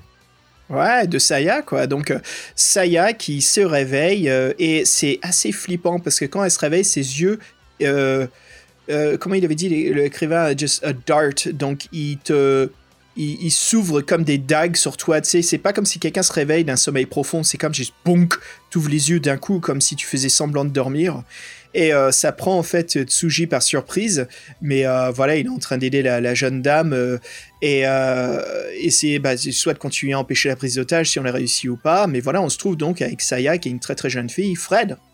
Première grosse euh, censure que j'ai parlé avec Basile ici, c'est que Saya dans la version japonaise est toute nue et dans la version américaine, grosse combinaison massif autour d'elle, quoi. Je veux dire, c'est même pas une petite combinaison, c'est carrément euh, le scaphandrier. Oui, c'est la belle en, en armure. La, différence, surtout les illustrations japonaises, voilà, on n'hésite pas. Hein, euh, je veux dire, euh, Noriko, elle dessine vachement bien l'anatomie, donc euh, voilà, quoi. On, aide Saya à se révéler, on est tout de suite emporté par son charme, mais surtout par son air très menaçante, quoi, assez intimidante. donc en fait, c'est un peu ce moment-là où il se rend compte en fait que, que Saya, en fait, c'était un projet qui vient de Saturne où, à cause de l'explosion que l'on a causée, ça lui a obtenu des pouvoirs psychiques. Et en fait, ses rêves peuvent devenir réalité. Donc elle devient très très très dangereuse. Bah oui, c'est une sorte de, mutante en fait, une espèce de. C'est une arme. Euh, une arme de destruction massive. après. Euh, une arme de destruction psychique. Elle a un bon fond, vu. Euh, c'est ça en fait. C'est ça. Donc d'où le fait qu'ils l'ont cryogénisé. En fait, c'est horrible. Et tu vois que les les, les terroristes en fait voulaient l'utiliser comme une arme. Alors, ce qui est intéressant, c'est le, personnage de Tsuji, en fait, il évolue à travers le jeu. Au début, on est, il est comme tu as dit, très anti-héros, et il dit pas du tout, il y a aucun moment où euh, Tsuji, bien sûr, sait que c'est dû à lui, qu'elle a perdu toute sa famille, qu'elle a ses pouvoirs maintenant, mais il lui révèle rien du tout, et Saya, bien sûr, elle le voit comme son sauveur, et elle s'accroche à lui parce qu'il y a personne d'autre, elle a peur de tout le monde, qu'elle soit s'enfermer, utiliser comme une expérience, et constamment, on sent le côté de regret qui surgit de Tsuji et il a vraiment envie de l'aider et c'est ce qui l'emporte en fait. Il se dit j'ai envie d'être une meilleure personne. Bah ouais, en fait, c'est marrant ce que tu dis, qu'en fin de compte, euh, le personnage évolue encore euh, un peu. Et en fait, il y a son mauvais côté qui fait, qui fait surpasse après dans le, voyage vers Saturne, justement. Ouais, vers la fin du livre même. On, se retrouve en fait, il, il reprend le par-dessus de lui-même et il dompte en fait son, son comment dire son, son trouble euh, PTSD quoi, son, son psychologique. Ça devient, en, fait, on redevient un connard quoi. Oui, en fait, on voit que facilement il redevient amer en présence de, de Saya qui en fait qui, rappelle trop sa faute quoi. Donc euh, ça c'est intéressant euh, de, glisser dans l'écriture. C'est vrai qu'on comprend qu'on le comprend assez bien. Et euh, c'est vrai que en fait, bon, c'est juste le voyage, mais dans le voyage, on peut s'occuper par différentes façons. On peut essayer d'avoir des infos, parce qu'on cherche un chef, un chef scientifique qui pourra aider Saya. Donc on peut faire déjà des recherches. En fait, compte, il y a, y pas mal de, gens qui traînent de l'équipage à qui on peut essayer d'avoir des infos. Et rien que dans les dialogues, c'est vrai qu'on voit que le mec est odieux, quoi. Ouais, ouais, il a toujours un sale ton, quoi. Il est, disons que si c'est quelqu'un qui existait vraiment, t'aurais pas trop envie de lui parler, ou plutôt, euh, t'as envie de l'envoyer chier, quoi. Oui, c'est ça. Bah, D'ailleurs, c'est ce qu'ils font. je me suis fait par tout le monde. Ouais, Tsuji, sauf Saya. Saya, et en fait, il, a, il a pas une faiblesse à cause de, de bien sûr, parce qu'il la découvre à poil, mais pas à cause de ça. Justement, Tsuji, il est assez mature là-dessus. C'est ce qui est intéressant pour un personnage qui vient un petit peu d'un style manga. Tu vois, souvent, ils sont euh, bluffés ou intimidés. Non, Tsuji, c'est genre, euh, t'es toute nue, mais quelque chose sur toi, je vais t'aider parce que je me sens mal de ce que j'ai fait. En fait, en fait, c'est assez bien écrit où tu sens que euh, euh, Katsuhito, il écrit ses personnages et toi tu penses à force de voir et lire des livres comme ça que Tsuji va tomber amoureux de Saya ou plutôt l'inverse, Saya va tomber amoureux de son protecteur, mais en fait il y a beaucoup de maturité dans l'écriture là-dessus aussi que c'est pas tout de suite ce trope euh, d'écriture quoi que il y aura jamais de moment romantique entre les deux personnages, tout reste c'est plutôt c'est plutôt de, l'amour euh, de protecteur, quoi. Et c'est assez bien fait. Et des deux sens. Hein. Après, ça sera un échange. Parce que Tsuji se retrouve à repentir ou se rattraper. Et Saya, en même temps, trouve enfin de l'aide et quelqu'un qui lui veut pas du mal. Malgré que c'est la personne qui lui a causé le plus de mal dans sa vie. Oui, c'est un peu une relation euh, bourreau-victime euh, repentante. C'est surtout qu'en plus elle est, dangereuse, donc il n'a pas trop, pas trop ah intérêt à, la, faire chier, quoi. Bah vas-y, parle-nous justement quand on arrive euh, sur Saturne, parce qu'après ce qui se passe, c'est que, comme tu as dit, tu questionnes, et en fait, euh, tu sais qu'il y a quelqu'un sur euh, Saturne, et Saya dit que c'est là où il voulait l'envoyer, c'est un chef scientifique qui peut nous aider. Donc là, ça y est, on est introduit dans la ville. Oui, donc la fameuse Cité One, la, mégalopole saturnienne. Et donc, oui, bah, très bien décrite, ça c'est un des points forts de, du livre, hein. c'est franchement, si vous aimez le cyberpunk plus les dessins, euh, le premier dessin de la ville, c'est juste c'est pas, bon, pas, c'est pas, pas du détail dit de, de euh, d'Akira, parce que la vision est pas si grandiose, mais euh, le petit détail de rue qu'on a, ça, ça nous met bien dedans, quoi. C'est pour les années 80, moi, je trouvais, j'ai trouvé ça super fort. Et en fait, là, c'est intéressant parce que le bouquin commence vraiment à partir à la sauce japonaise, partir en couille. Donc, on l'a dit, Saya, donc c'est une espèce de mutante, une arme de destruction massive qui peut projeter ses, ses pensées, ses rêves dans la réalité. Alors en fait, on apprend qu'elle peut faire encore plus fort. En fait, euh, quand on arrive dans la cité One, euh, comme par magie, sorti de son esprit enfiévré, en fait, il y a un autre survivant du, du crash, qui est un ami d'enfance à elle, un soldat martien, qui, qui de, de, à qui elle faisait le voyage. En fait, le mec était enfermé dans sa tête et qui vient de se rematérialiser. Donc, je vous raconte pas dans quel état, euh, dans quel état mental il est. Je pense déjà en tant que soldat, il devait pas être très net. Et donc, en fait, le gars fait l'aventure avec nous en sortant de, littéralement de, la tête, c'est pas de la cuisse de Jupiter, mais c'est de la tête de Saya. la tête de Saya. Et ouais, donc, donc là, ce, ce moment-là, franchement, là, j'ai relu le paragraphe deux fois ou trois fois avant de dire, non, mais j'ai bien lu, parce que comme c'était en anglais, j'ai quand même un doute. Je, je, et je me dis, putain, j'ai bien lu ce que j'ai lu, quoi. Non, c'est vraiment ça, quoi. Moi j'étais à fond dedans, je me souviens, je te textais, je fais mec, mec, t'es arrivé à la séquence de Koful. Donc Koful Bishop, voilà, c'est ça son avis quoi. J'adore le nom, hein, Koful. Oh oui, bah Bishop. Ouais. alors Bishop, je demande si c'est pas un clin d'œil à. Attends. Euh, non, parce que. Attends, c'est quand l'année de sortie d'Aliens? C'est 82, 84, non? Et, c'est connu que James Cameron est un fan de, de, manga et d'œuvres du Japon, parce que c'est lui qui voulait adapter euh, Gun au cinéma, hein. Battle ah Angel Alita. Hein. Pas fou, ouais. oh putain, tu crois qu'il y a une collection dans tout ça? Oh, j'en sais rien, oh. les collections, ça sera un peu too much pour ce, pour ce Oh là, le mindfuck là, franchement, ça m'étonnerait pas que ce mec, il ait trouvé ce livre et il s'est dit, ah ouais, Bishop, tiens. Allez, ah on sort de là. Alors ouais, euh, donc Koful qui est avec nous, et c'est assez intéressant les dialogues qu'on a, parce qu'il y a une séquence de, de, dialogues qui nous envoie à la fin du livre, où on essaie de comprendre qui est Koful, et tu t'as remarqué, il chante beaucoup, quoi. On dirait que. oui, c'est pour ça qu'il il, a un peu dérangé, le mec. Complètement, quoi. Il sort direct de Broadway, quoi. C'est assez rigolo. Et puis, Fred, en parlant de Koful, euh, et la séquence du bal qui est complètement dingue, quoi.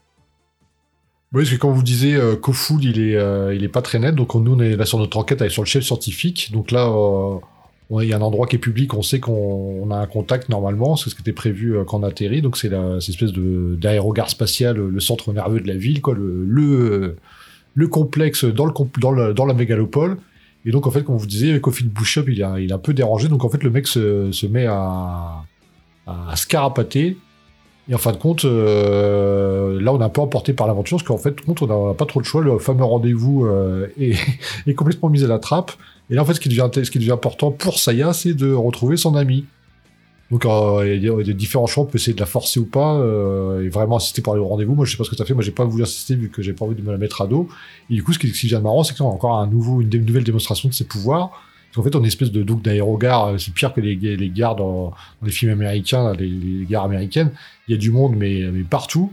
Donc elle perd rapidement euh, Bishop de vue. Et en fin de compte, elle, dit, elle dit à voix haute, ah, j'aimerais bien que tout le monde s'immobilise. Et là, qu'est-ce qui se passe? Tout le monde s'immobilise. Tout le monde s'immobilise. Euh, d'un coup, euh, des, je sais pas, des milliers, des, des, dizaines de milliers de personnes.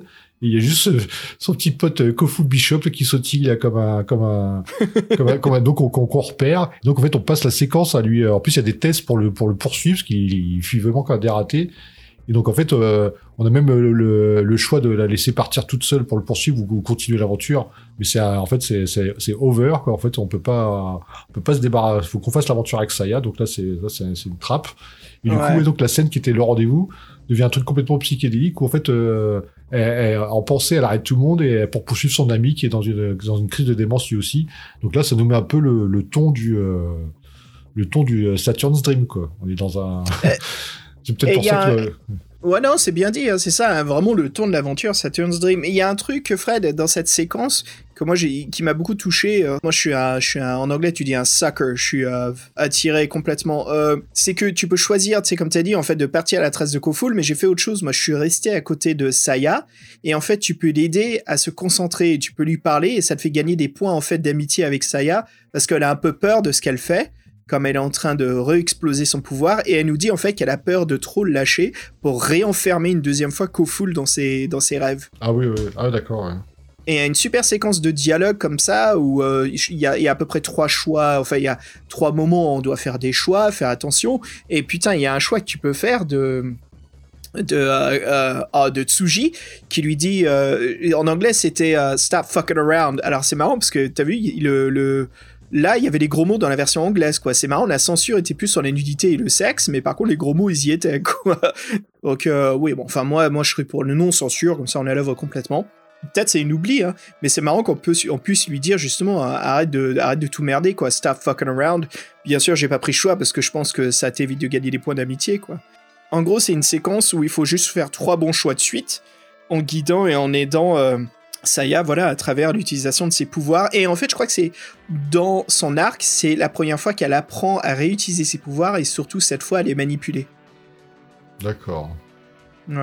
Et ce qui nous amène, en parlant manipulation, à la séquence euh, qui se trouve en fait dans l'espace ouvert. On est sur l'autoroute à moto et en fait Saya s'endort sur notre dos et il faut s'arrêter. Il n'y a pas d'hôtel, il n'y a nulle part où aller.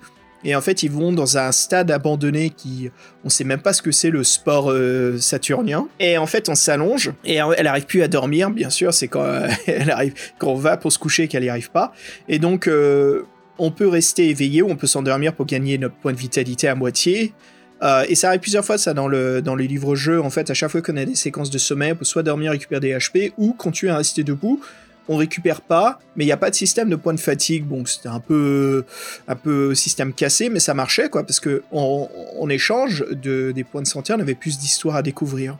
Et là, euh, elle nous dit en fait, euh, voilà, de faire comme elle et d'essayer d'apprendre à, contrôler la météo. Et euh, elle dit fais comme moi, essaye de faire pleuvoir. Et en fait, tu, tu essayes, tu fais un jet. C'était quoi le jet, Fred? C'était un jet sous euh, perception et c'était. Moi, je sais pas, moi, j'avais, j'avais pas assez de points en, amitié avec elle pour le, pour le faire. Ah, c'est pas vrai. Ah, je savais pas que ça marchait comme ça. Si, si, en fait, euh, c'est pour ça que pour d'amitié, c'est, important, parce qu'en fait, ça te. Bah ouais. bah, ça, développe. Des, des, possibilités, ouais.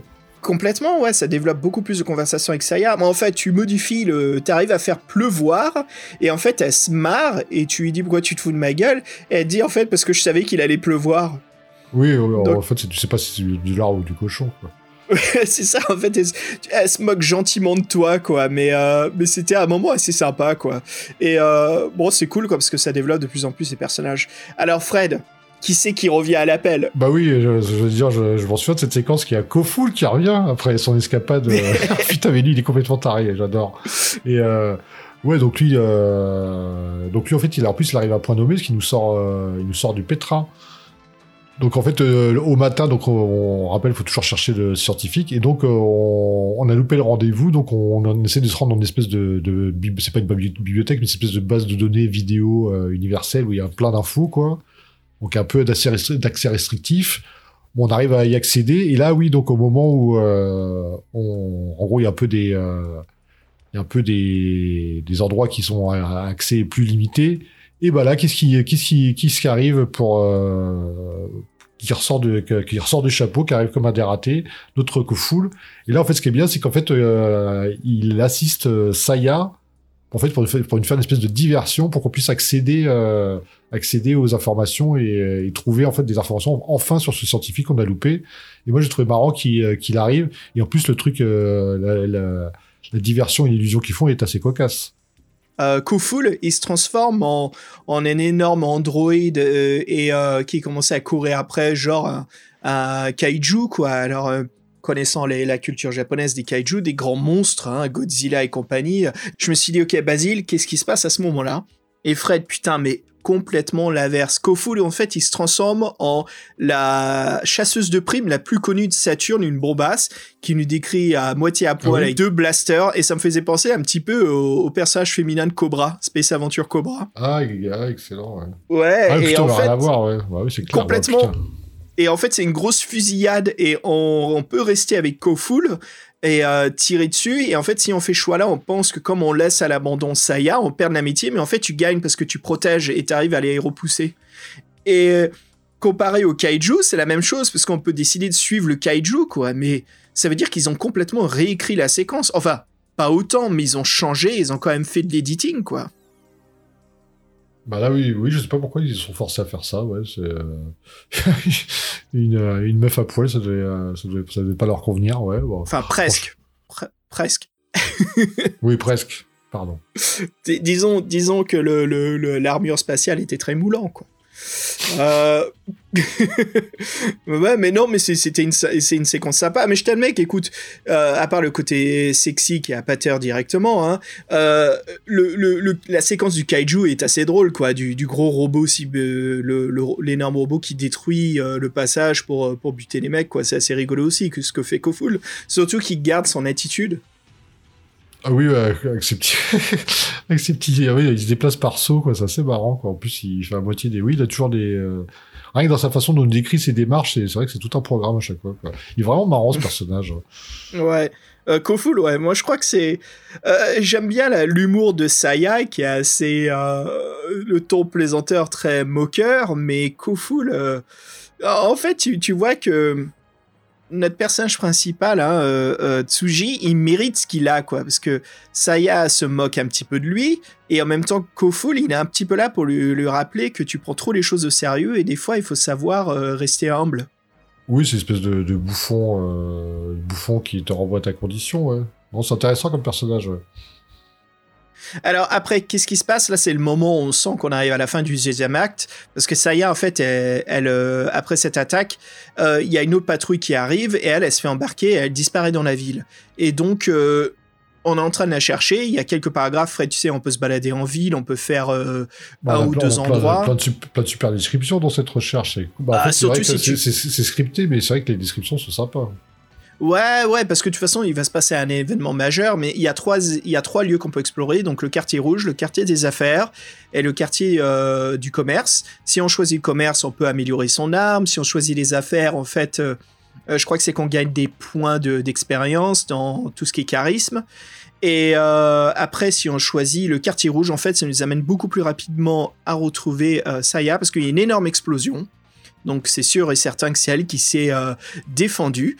Et donc on va dans cet endroit-là, il y a un énorme cratère, il y a, alors c'est bien dégueulasse quoi, les, gardes complètement explosés, il y a même un tank qui est écrasé comme une crêpe on la retrouve Saya en fait dans un bar qui est à moitié bourré. Ouais, et du coup c'est elle qui a provoqué ça un peu euh, sur la colère et donc en fait on est dans la merde parce que c'est c'est une putain de de, de c'est pas ils vont dire que c'est pas discret donc en fait en fin de compte on a un peu euh, on a plusieurs choix et en fait il y a quelqu'un qui se propose de nous euh, de, nous aider. Ah oui, bah déjà il y, y, a une bagarre qui éclate alors ça on peut l'empêcher si on a assez de charisme. Et euh, en fait, il y a un garde qui vient et en fait, c'est c'est un groupe anti-terroriste, mais qui est terroriste lui-même. C'est un peu des comment s'appelle ça, des rebelles. Euh, qui qui essaye de empêcher les gens de d'obtenir Saya et donc là on fait le rencontre d'un troisième personnage de l'aventure enfin le quatrième hein, qui est donc Raze Raze Mao qui est une une amie de la sœur de Saya c'est ça non? Oui, bah ça c'était pas très fin, mais euh, ouais, ils sont en fait ils, sont tous liés, ouais. Donc en fait elle connaîtrait euh, Saya, ouais.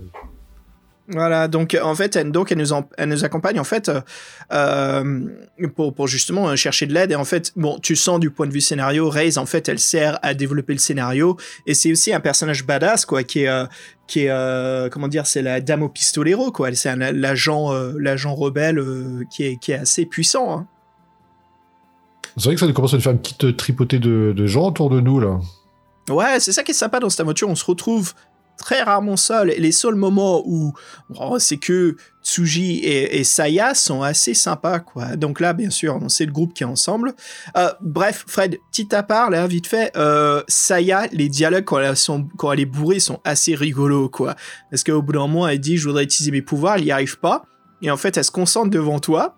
Et tu peux soit lui prendre la main et lui dire bon c'est bon t'arrêtes, euh, on n'a pas que ça à faire. Et si tu la laisses, c'est écrit qu'elle continue à tendre sa main en avant comme si elle essayait de faire apparaître quelque chose et elle est un hockey d'un coup et elle se dit bon allez tant pis.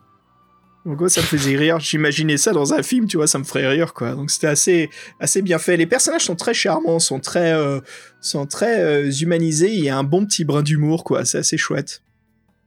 Donc euh, en fait, nous explique maintenant qu'on est euh, la proie d'un groupe militaire de Mars, voilà, qui cherche euh, l'arme la plus forte de l'univers. Et là, d'un point de vue scénario, on comprend pourquoi dès le début du jeu, c'était une fusée qui était interceptée sur la route de Mars et de Titan.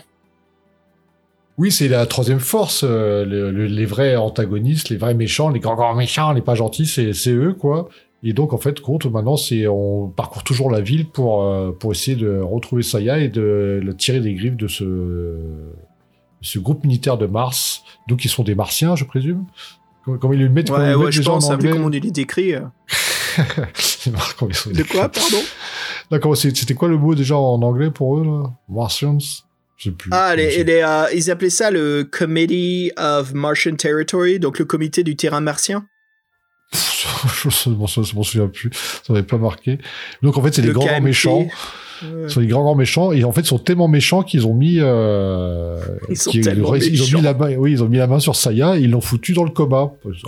Ah ça c'est horrible ça. Ça c'est le oui ils l'ont pris par surprise avec une espèce d'annihilateur c'est le drame dans l'histoire. Là tu sens que t'arrives tu penses arriver vers la fin puis il y a ce drame énorme qui se passe quoi. Moi, ce qui me fait rire, en fait, c'est que c'est, ouais, bon, on s'en reparlera à la fin, mais c'est espèce de MacGuffin avec le, le, chef scientifique, en fait, compte qu'on ne verra jamais toute l'aventure, parce qu'on passe notre temps à courir dans, dans cette ville, quoi. C'est marrant, ça. ouais, en fait, c'est pour ça que je dis, c'est un peu, c'est pas vraiment un road movie, mais c'est un city movie. Je sais pas comment dire, ça existe pas ce genre-là de cinéma, mais c'est, enfin, si, mais c'est un film qui se passe, c'est un livre qui se passe dans une ville. Et euh, pendant tout ce temps-là, en fait, c'est du développement de personnages entre nous et Saya, quoi. C'est vrai qu'après, on n'a pas, on pas non plus le temps de respirer. À chaque fois, on est pris par le temps, faut qu'on avance, faut qu'on continue. Saya, elle est avec nous, elle disparaît, elle cherche son pote. Donc là, elle est dans le coma. Euh, le groupe militaire de Mars a, mis la main sur elle. Et là, euh, oui, donc là, c'est. Euh, ah, c'est Koful, mec. Koful qui revoit les Martiens, qui se souvient que c'est un ex-Martien, et là, mais putain, mais t'as envie de lui mettre une baffe à ce moment-là, il se dit qu'il sait exactement ce qui se passe. En fait, ils sont en train de fabriquer un casque pour contrôler les pouvoirs de Saya. Oui, ça, et en fait, pour, euh, pour utiliser ses pouvoirs de la meilleure façon, donc les mecs avaient tout prévu. C'est vraiment, vraiment pas dire ça plutôt full, quoi. oui, de toute façon, lui, c'est déjà bien qu'ils sont sortis du cerveau, parce que sinon, de toute façon, on l'aurait jamais vu. Donc, il, peut, euh, oui, il semblerait que le séjour dans le cerveau de quelqu'un, ça, ça rend ça, ça rend toc toc. Et donc, ouais, donc en fait, on, sait que ce qu'ils vont faire, c'est pas bien. Et donc là, il faut absolument qu'on aille dans leur, dans leur repère. Donc là, pour leur repère, l'auteur était gentil parce que c'est pas trop dur à trouver. non, non, ça va assez vite. En fait, c'est une grosse séquence d'action. On utilise, euh, en fait, on utilise notre gun, quoi, infiltration. Ça me fait penser beaucoup à ce qu'il y avait au début. pour une fois qu'il sert le gun à, pleine puissance, ça, ça c'est un truc qui nous faisait plaisir. Quoi. Ouais, surtout là, on a quand même eu pas mal de fois où on pouvait l'améliorer, donc euh, c'est assez sympa. Disons, à la fin, ça devient un peu Uber si tu fais les bons choix pour ton gun. Hein veux dire, moi, ça m'est arrivé de faire des one-shots sur des soldats. Bah, moi, comme d'habitude, hein, j'ai pas eu, euh, j'ai pas eu droit à l'arme de booster autant, mais moi, je me suis bien aussi. Putain, mais c'est pas vrai. Donc toi, t'as fait quoi à la fin? Ah non, mais j'avais le flingue, mais sauf que j'avais pas aussi, euh, j'étais pas aussi bankable que le tien, c'est tout quoi. T'as pas mis l'extension euh, euh, double coup de pied Jean-Claude Van Damme sur ton flingue, c'est ça? Non, j'avais les balles, j'avais les balles cartoon de qui veut la peau de Roger Rabbit là. Ne te lâche pas, bon.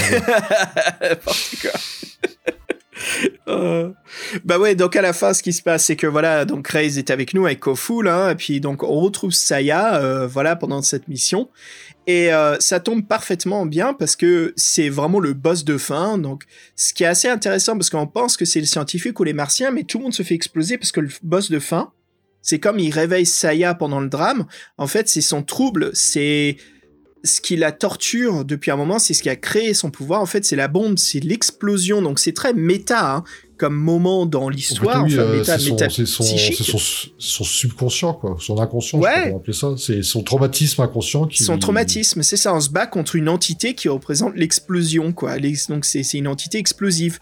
Et c'est vachement chaud. Et euh, le système de fin est assez chouette parce qu'il utilise un mécanisme où on se sert donc de Raze, de Koful, de Saya et nous-mêmes quoi pour euh, essayer de détruire cette entité. Alors on peut faire un système de buff où au lieu de se battre avec tout le monde et réduire les points de vie de l'entité explosive, on peut rester avec Saya, faire des bons choix de dialogue et ça baisse automatiquement les, euh, les points de vie de la bombe. Ouais, c'est toujours intéressant les, les, combats finaux scriptés comme ça. Puis c'est vrai qu'à là, on sent vraiment euh, l'intérêt d'avoir tous ces personnages-là dans, dans, les choix et puis dans les actions qu'ils accomplissent. On a vraiment l'impression de faire un travail d'équipe et ça, c'est assez rare quand même dans les livres de héros. Ah, c'est génial. C'est un, des bons points de, de ce truc-là. En plus, avec des, c'est assez simple à utiliser, quoi, parce que c'est indiqué ce que tu dois faire exactement, ce qu'ils font par tes choix et tout. Donc, il n'y a rien de plus simple à faire. Quoi. Et c'est marrant que tu mentionnes ça, Fred, parce que tu me disais justement, tu cherchais des livres-jeux où il y avait plus un système de, d'amis qui t'accompagnent, quoi, des NPC. Ouais, c'est, je trouve ça intéressant. Après, faut pas que la gestion soit trop lourde. Et là, et là, franchement, que ça soit scripté euh, dans les choix, en fait, dans le, dans, le, combat, euh, c'était, c'était, bien vu. Puis avec les autres, ça se passait très bien. Il te disait ce que tu veux faire appel à lui. Euh, il voit ce qu'il fait. voilà, il a eu certains choix. Et non, c'était, moi, je trouvais ça vraiment sympa. C'est vrai que les personnages, en plus, sont, sont bien écrits, comme tu disais, sont truculents, sont, sont bariolés, ils sont cool, quoi. Bah, et puis surtout Fred, pour parler de la fin, parce que c'est excellent, comme on est bien entouré, la fin, elle était vraiment chouette, très héroïque en fait. On arrive devant le scientifique qui propose le casque et Saya lui dit justement qu'elle en a plus besoin. et qu'elle maîtrise ses pouvoirs. Oui, c'est. Euh, puis nous, en fait, euh, et pour une fois aussi, euh, on sent qu'il y a un certain soulagement chez notre, chez notre protagoniste. C'est. Bah, il y a une séquence, disons que c'est très sémiologique. Hein. Saya, en fait, nous prend dans ses bras, elle nous dit merci. Et si on a assez de points, donc on a accès au, donc à la section du fin, mais on a une accès à une autre, d'autres choix si on a des bons points d'amitié, puisqu'on devient proche d'elle. Et elle nous dit au bout d'un moment, tu, tu n'as elle nous dit quoi? C'est You have nothing to regret, tu n'as rien à regretter. En fait, elle nous avoue qu'elle sait en fait que on fait partie du, du, problème qui a eu lieu au début, qui a fait disparaître toute sa famille. C'est peut-être pas nous qui avons déclenché la bombe, mais notre attitude n'aidait pas du tout à résoudre, à, résoudre le souci et l'enquête, quoi, qui, qui a donc créé la bombe. Oui, mais c'est pas nous qui avons créé cette bombe de merde là, qui fait des radiations à un, humain sur un million, je sais pas quoi, je sais plus comment il avait appelé ce truc là, la bombe à neutro, euh... neurotransmito, neuro, neutrinos, je sais pas quoi là. Positron, bombe euh, positronique qui traverse des planètes, quoi. C'était un truc bien violent. Euh. Bref, euh, tu tires, en fait, ça traverse tout. C'est comme si le rayon, la balle ne s'arrêtait jamais. Et tout ce qui passe son chemin se fait désintégrer puis explose. Donc c'est une arme destruction massive.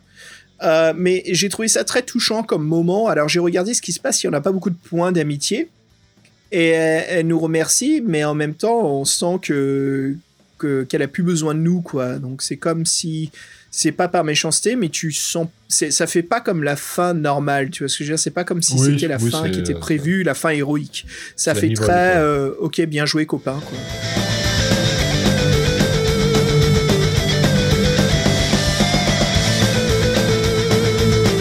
Bah voilà, c'était euh, euh, c'était différent. C'était une sacrée aventure. Et euh, donc ça donne envie de faire la suite parce que forcément quoi. Ça, va être chaud. Hein. Ça va être chaud.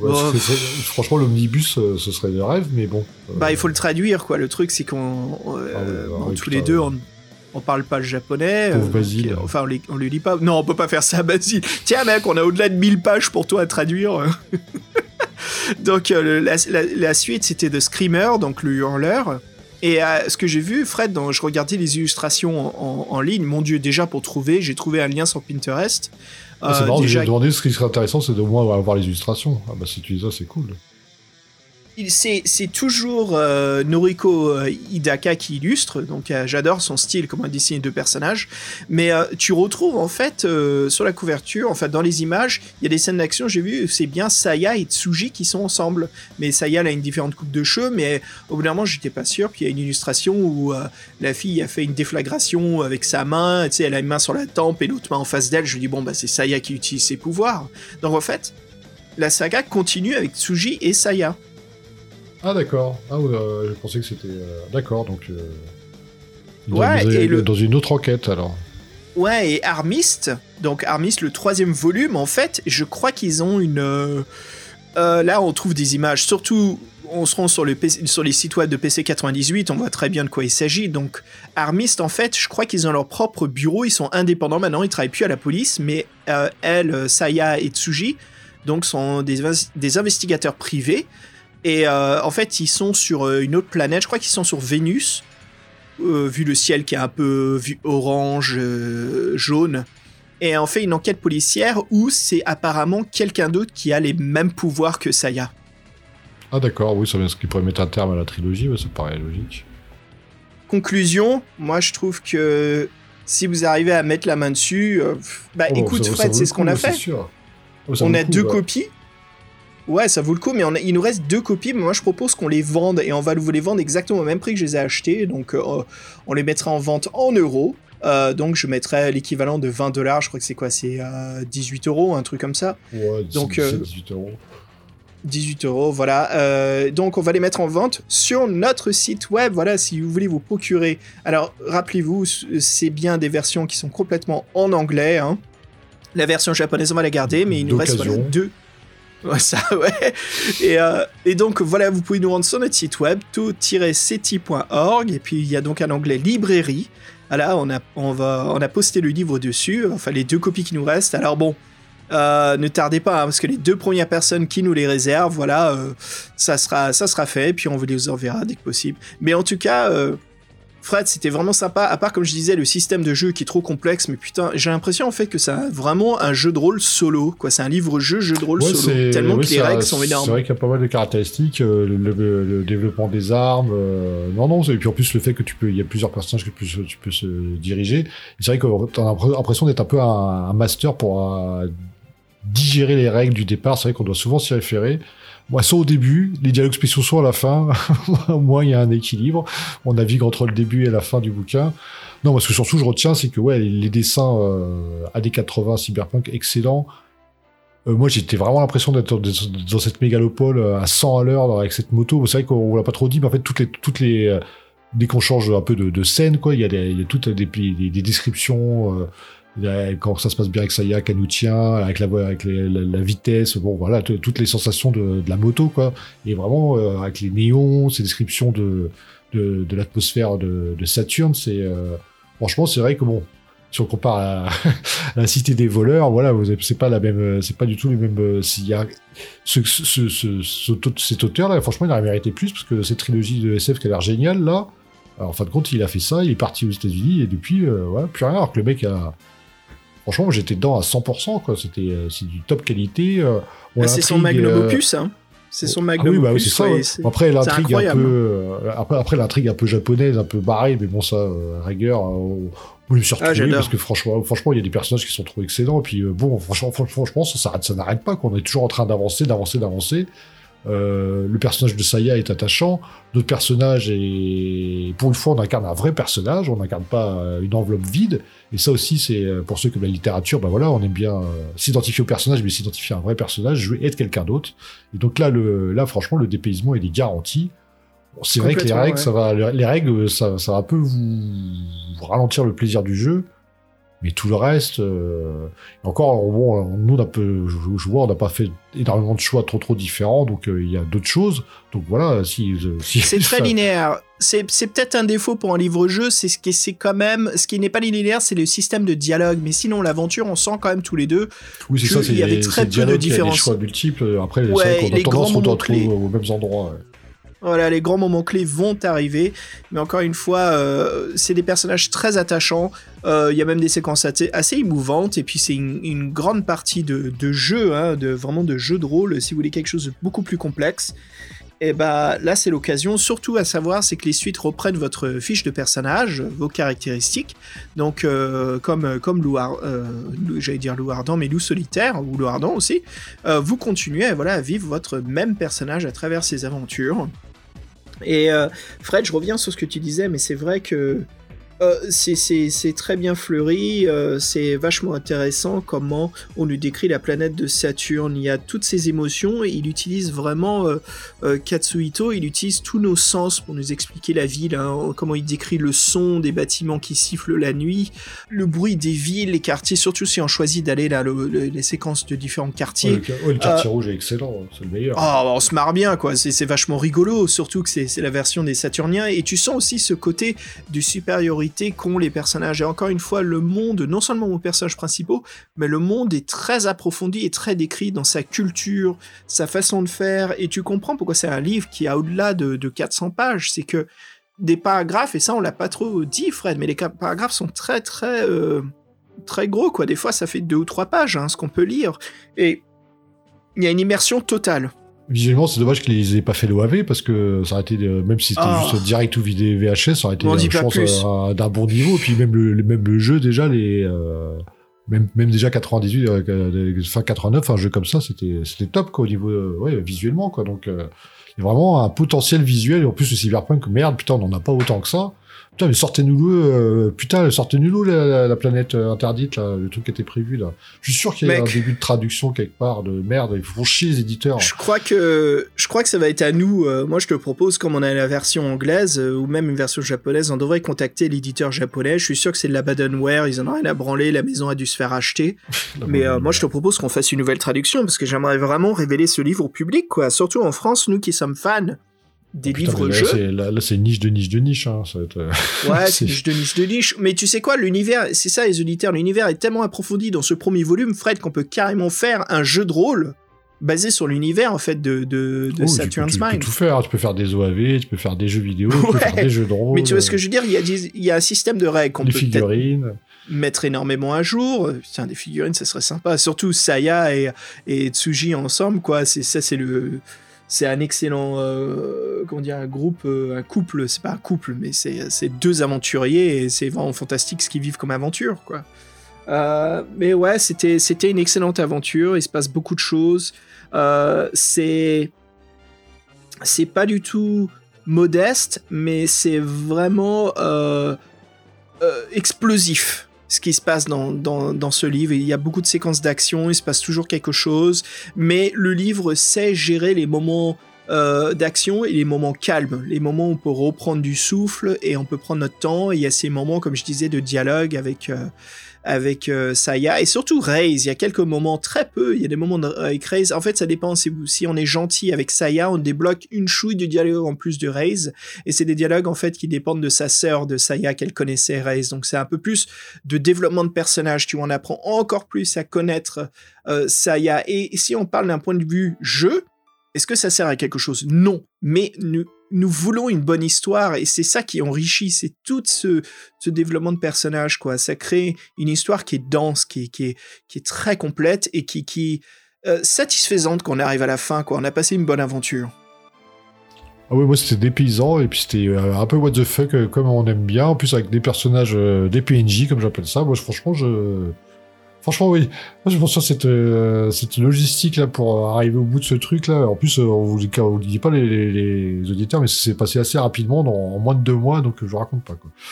Bon, oh, ça, putain, c'était déjà c'est un boulot des années. Je, si je te disais Fred, putain, si on arrive à trouver cette série, si elle existe, on savait même pas qu'il y avait une version anglaise, mais si on la trouve, putain, j'aimerais tellement en parler quoi d'une œuvre japonaise de livre-jeu. Donc je suis content qu'on fasse ce podcast, ça me fait vraiment plaisir, mec.